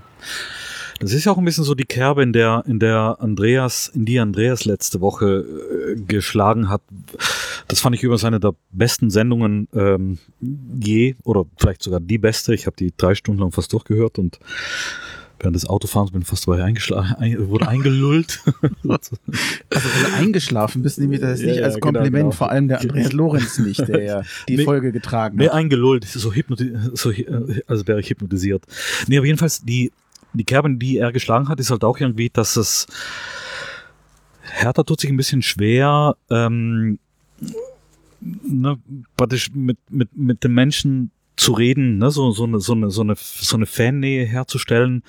Äh, vielleicht, wie er das meinte, so aus Angst, Fehler zu machen, ne? weil, weil man irgendwie vielleicht, ja, ich weiß, also ich kann mir wirklich vorstellen, also Hertha hat ordentlich Prügel gekriegt mit den beiden Abstiegen und auch vorher. Und ich kann, ich kann mir auch wirklich vorstellen, dass man da so, so ein gewisses Trauma auch mit sich rumschleppt, aber auf der anderen Seite, das ist doch eigentlich gerade was, was wir alle wollen. Wir wollen, ne, wir haben natürlich keinen Anspruch drauf, dass, äh, dass die Vereinsführung uns Themen erklärt, aber auf der anderen Seite willst du die Fans gewinnen, dann musst du denen auch, ne, du, musst es irgendwie einen viel, viel stärkeren Austausch geben. Und ich glaube, ich glaube, man kann halt irgendwie nicht darauf beharren, auf diese Situation, die wir jetzt gerade haben, wo man so das, wo wir als Fans so das Gefühl haben, dass wir eigentlich irgendwie ne, so keinen Anspruch haben auf das, was wir eigentlich so verlangen. Ne? Sei es von Nestwärme über Kommunikation, Transparenz und so. Ne? Nest, ich habe schon verstanden, im also Stadion ist schwierig. Ja. Da kann man so gut frieren. Also Hertha hat ja offenbar gelernt, ne? die sind ja auch willig, das hört man ja auch durchaus. Äh, ich würde, ich würde jenen Vereinsführungen empfehlen, vielleicht mal deine letzte Folge zu hören.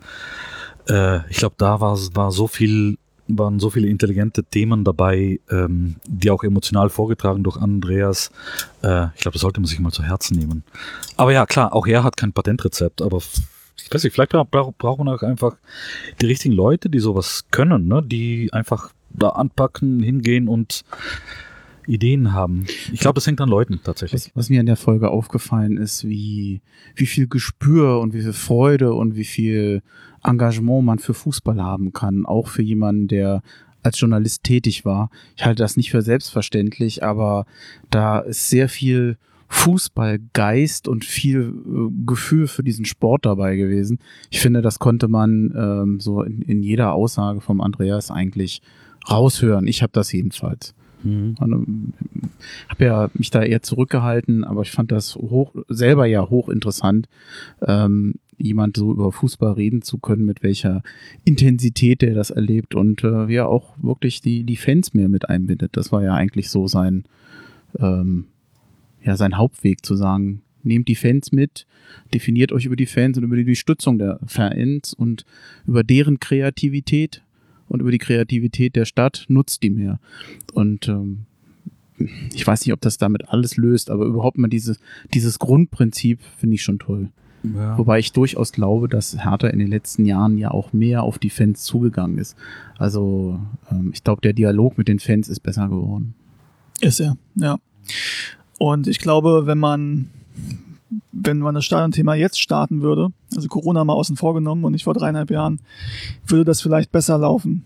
Alleine weil die Kommunikation zu den Fans besser ist, weil es da viel bessere Kontakte gibt, weil das Misstrauen nicht so groß ist, wie es äh, das vor dreieinhalb Jahren war.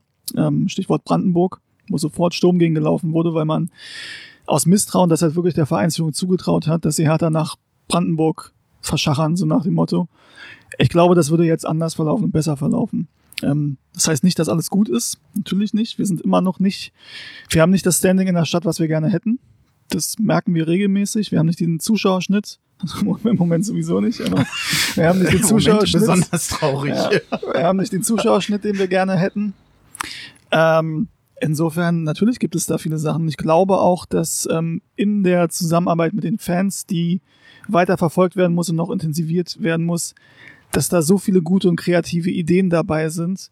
Ähm, und man eben auch diesen, also man bekommt den Blick von außen durch die Fans, ähm, der aber natürlich trotzdem härter affin geprägt ist. Und wenn du dir jetzt irgendwie mit einer Marketingagentur zusammenarbeitest, ähm, das ist dann zwar auch von außen, aber zu weit von außen.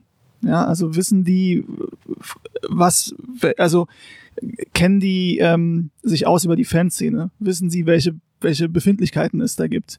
Ähm, sind die überhaupt aus Berlin? Wissen die, was in Berlin eigentlich abgeht? Oder haben sie so ein, so ein Bild über Berlin, wie es äh, irgendjemand aus, weiß ich nicht, aus, aus dem Ruhrpott oder aus Hamburg oder gut, Hamburg ist nur noch ein bisschen vergleichbar, aber trotzdem ist ja das Klischeebild, was du über Berlin hast, ein anderes, als wenn du in Berlin wohnst und, und Berliner bist. Und genauso ist es, wenn du Fußballfan bist. Ne? Du musst schon wirklich eine Leidenschaft für Fußball haben und du musst auch mal vielleicht in der Kurve gestanden haben, mal auswärts gestanden haben, um zu verstehen, wie sowas funktioniert und wie so eine Befindlichkeiten sind.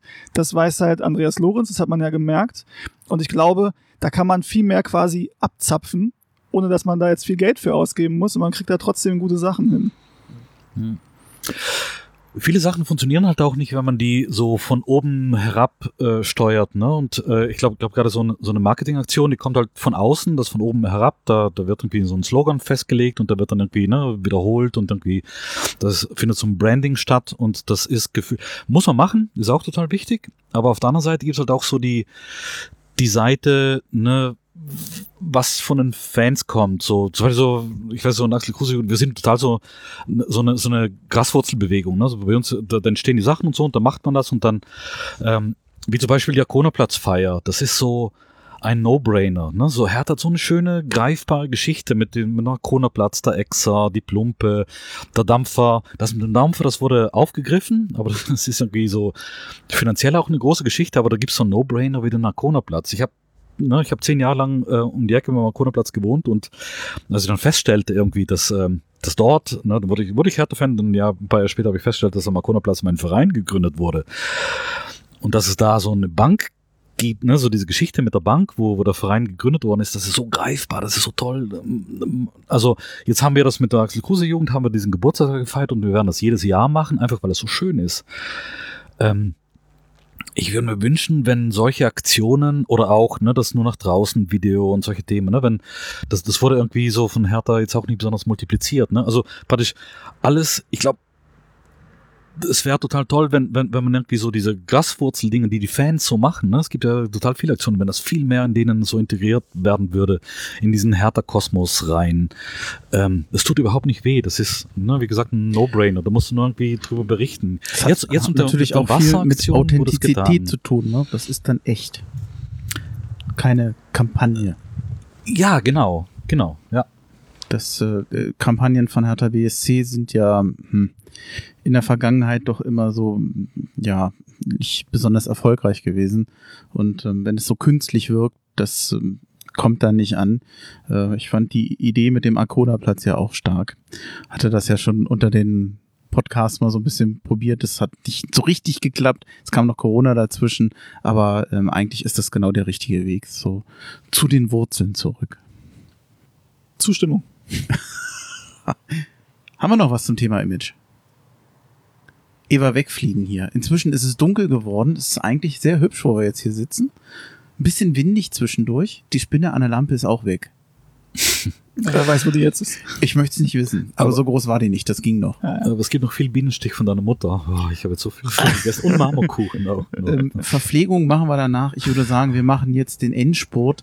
Ähm, letzte Rubrik, aber ich würde die ganz gerne abkürzen, wenn ihr damit einverstanden seid. Mhm. Ja. Was kommt in den nächsten Wochen auf uns zu? Der Ausblick. Wenn wir das jetzt so wüssten. Testspiele stehen an, die lese ich jetzt nicht extra vor. Ähm, Transferliste endet am 5. Oktober und Hertha wird sich auf jeden Fall einem entgegensehen müssen. Die Erwartungen sind höher.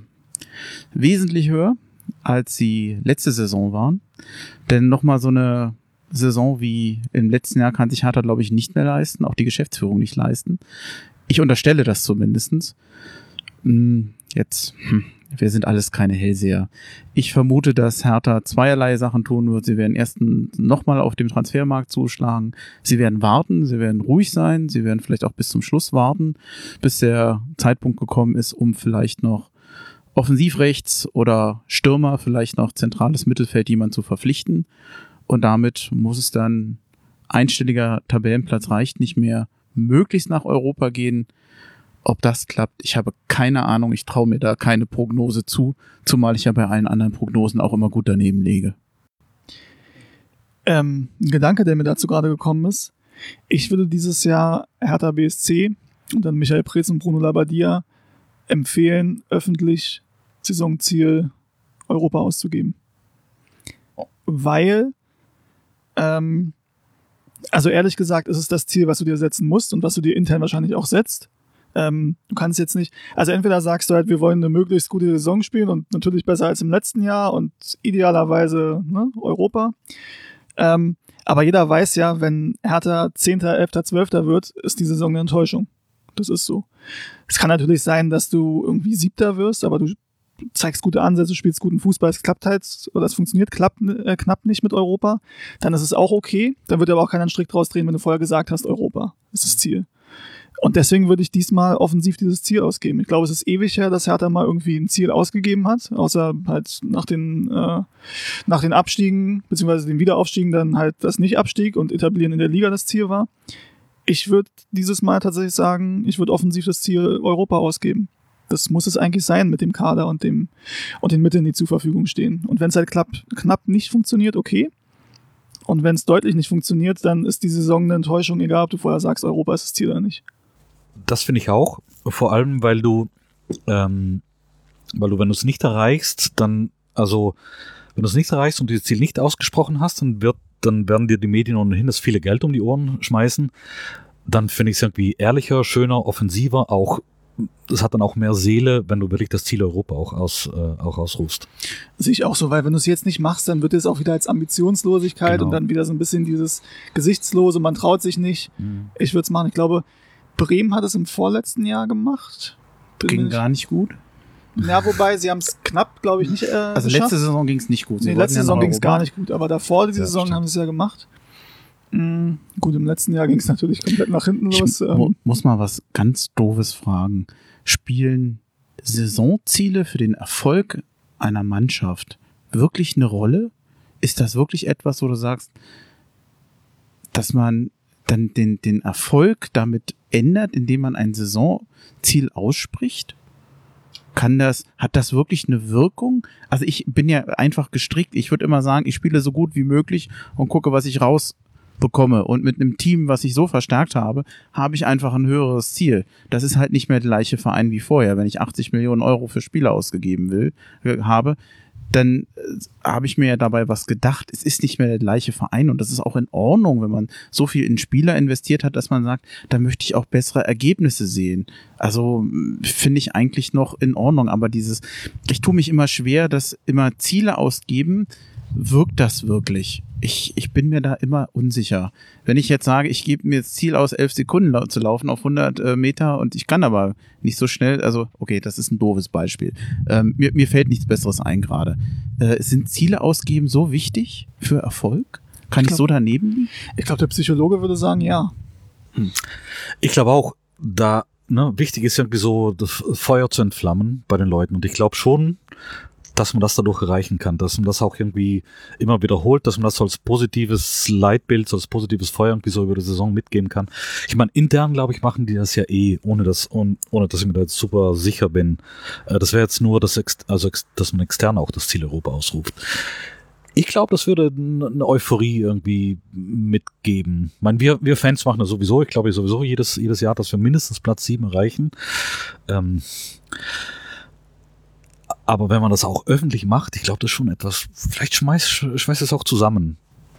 Das klingt vielleicht komisch, aber was mir die Hoffnung gibt auf eine erfolgreiche nächste Saison, sind nicht die Summen und nicht die Investitionen in Spieler.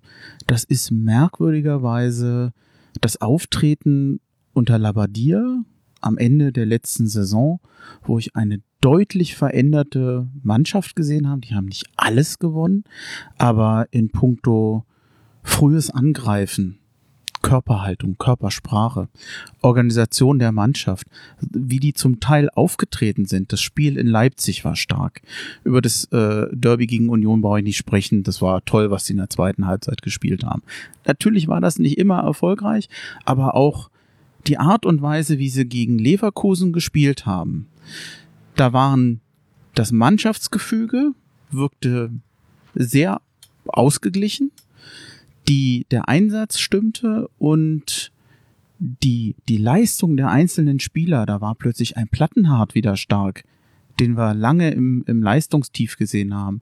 Da kamen Spieler plötzlich richtig gut hoch, das, das ganze Gefüge stimmte irgendwie. Und ich hoffe einfach, wenn sich das fortsetzt, dann die nächste Saison auf diesem Niveau, wie man zum Schluss gespielt hat, dann kann man auch besser spielen und dann ist man auch weiter oben.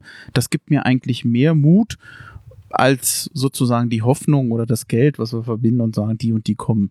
Also diese, ich habe Bruno Labbadia lange unterschätzt oder falsch bewertet, jedenfalls bisher, man weiß ja nicht, ob es so bleibt, aber den Eindruck, den ich bisher von ihm habe, der ist wirklich hervorragend und das hat mit dem ähm, Rettungstrainer, dem Feuerwehrmann, nicht mehr viel zu tun. Das ist schon sehr fundiert.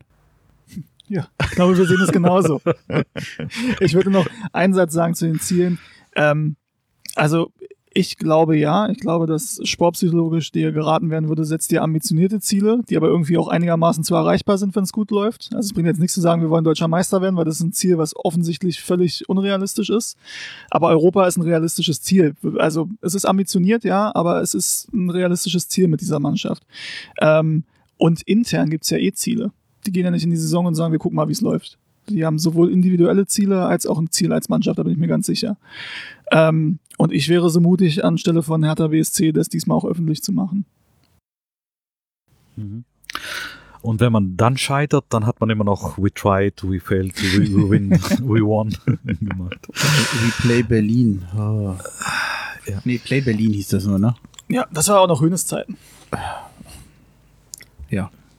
Aber das, das, das will ja, das We Try, We Fail, We Win, ähm, ich fand, äh, ja, klar, es war daneben, aber die Message, die fand ich dann, ich habe schon verstanden, worauf das hinaus will. Ne? Also, wir sind kein Bayern, sondern wir sind die, die probieren, wir, wir verlieren und wir gewinnen ja. und so. Und diese, diese, dieser Modus, der ist geil, der passt zu uns eigentlich. Ich, ja, ich finde das eigentlich auch okay und gerade so, wenn du das jetzt innerhalb des Vereins als Leitspruch hast, das finde ich völlig in Ordnung. So, mhm. ey, wir sind mutig und wir probieren Sachen, wir wissen, wir scheitern damit manchmal. Das mhm. ist einfach so ein bisschen in unserer DNA drin.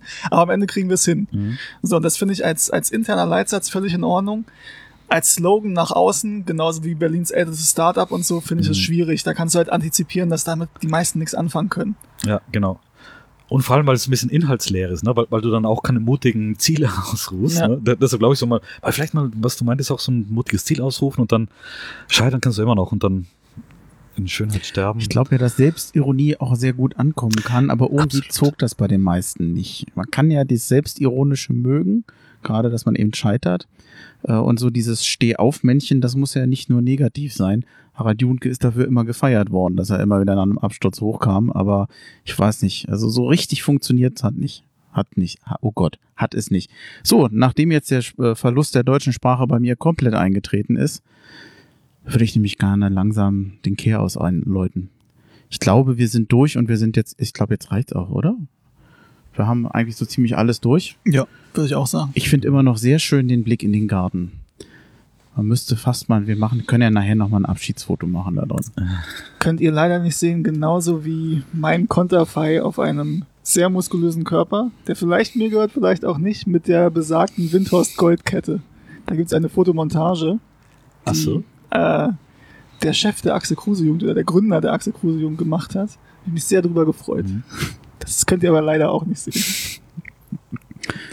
Gut, dann haben wir's. Ähm, vielen Dank fürs Mitmachen. Äh, vielen, vielen, Dank für die, die Infos. Ja. Mhm, ähm, das ist ja schön. Fand das übrigens äh, sehr berührend, was du erzählt hattest heute. Tatsächlich, der, ich auch, ja. Ähm, ja ich wollte gerade sagen, von der Wassergeschichte, also von dem, von, von dem Liefern, das ist ja wirklich was, was auch dir offensichtlich ja noch äh, wirklich an die Nieren ging. Mhm. Ähm, umso toller finde ich die Aktion. Kann man gar nicht oft genug sagen. Ja. Ja. Und wir sitzen jetzt hier bei Bienenstich. Ja, okay.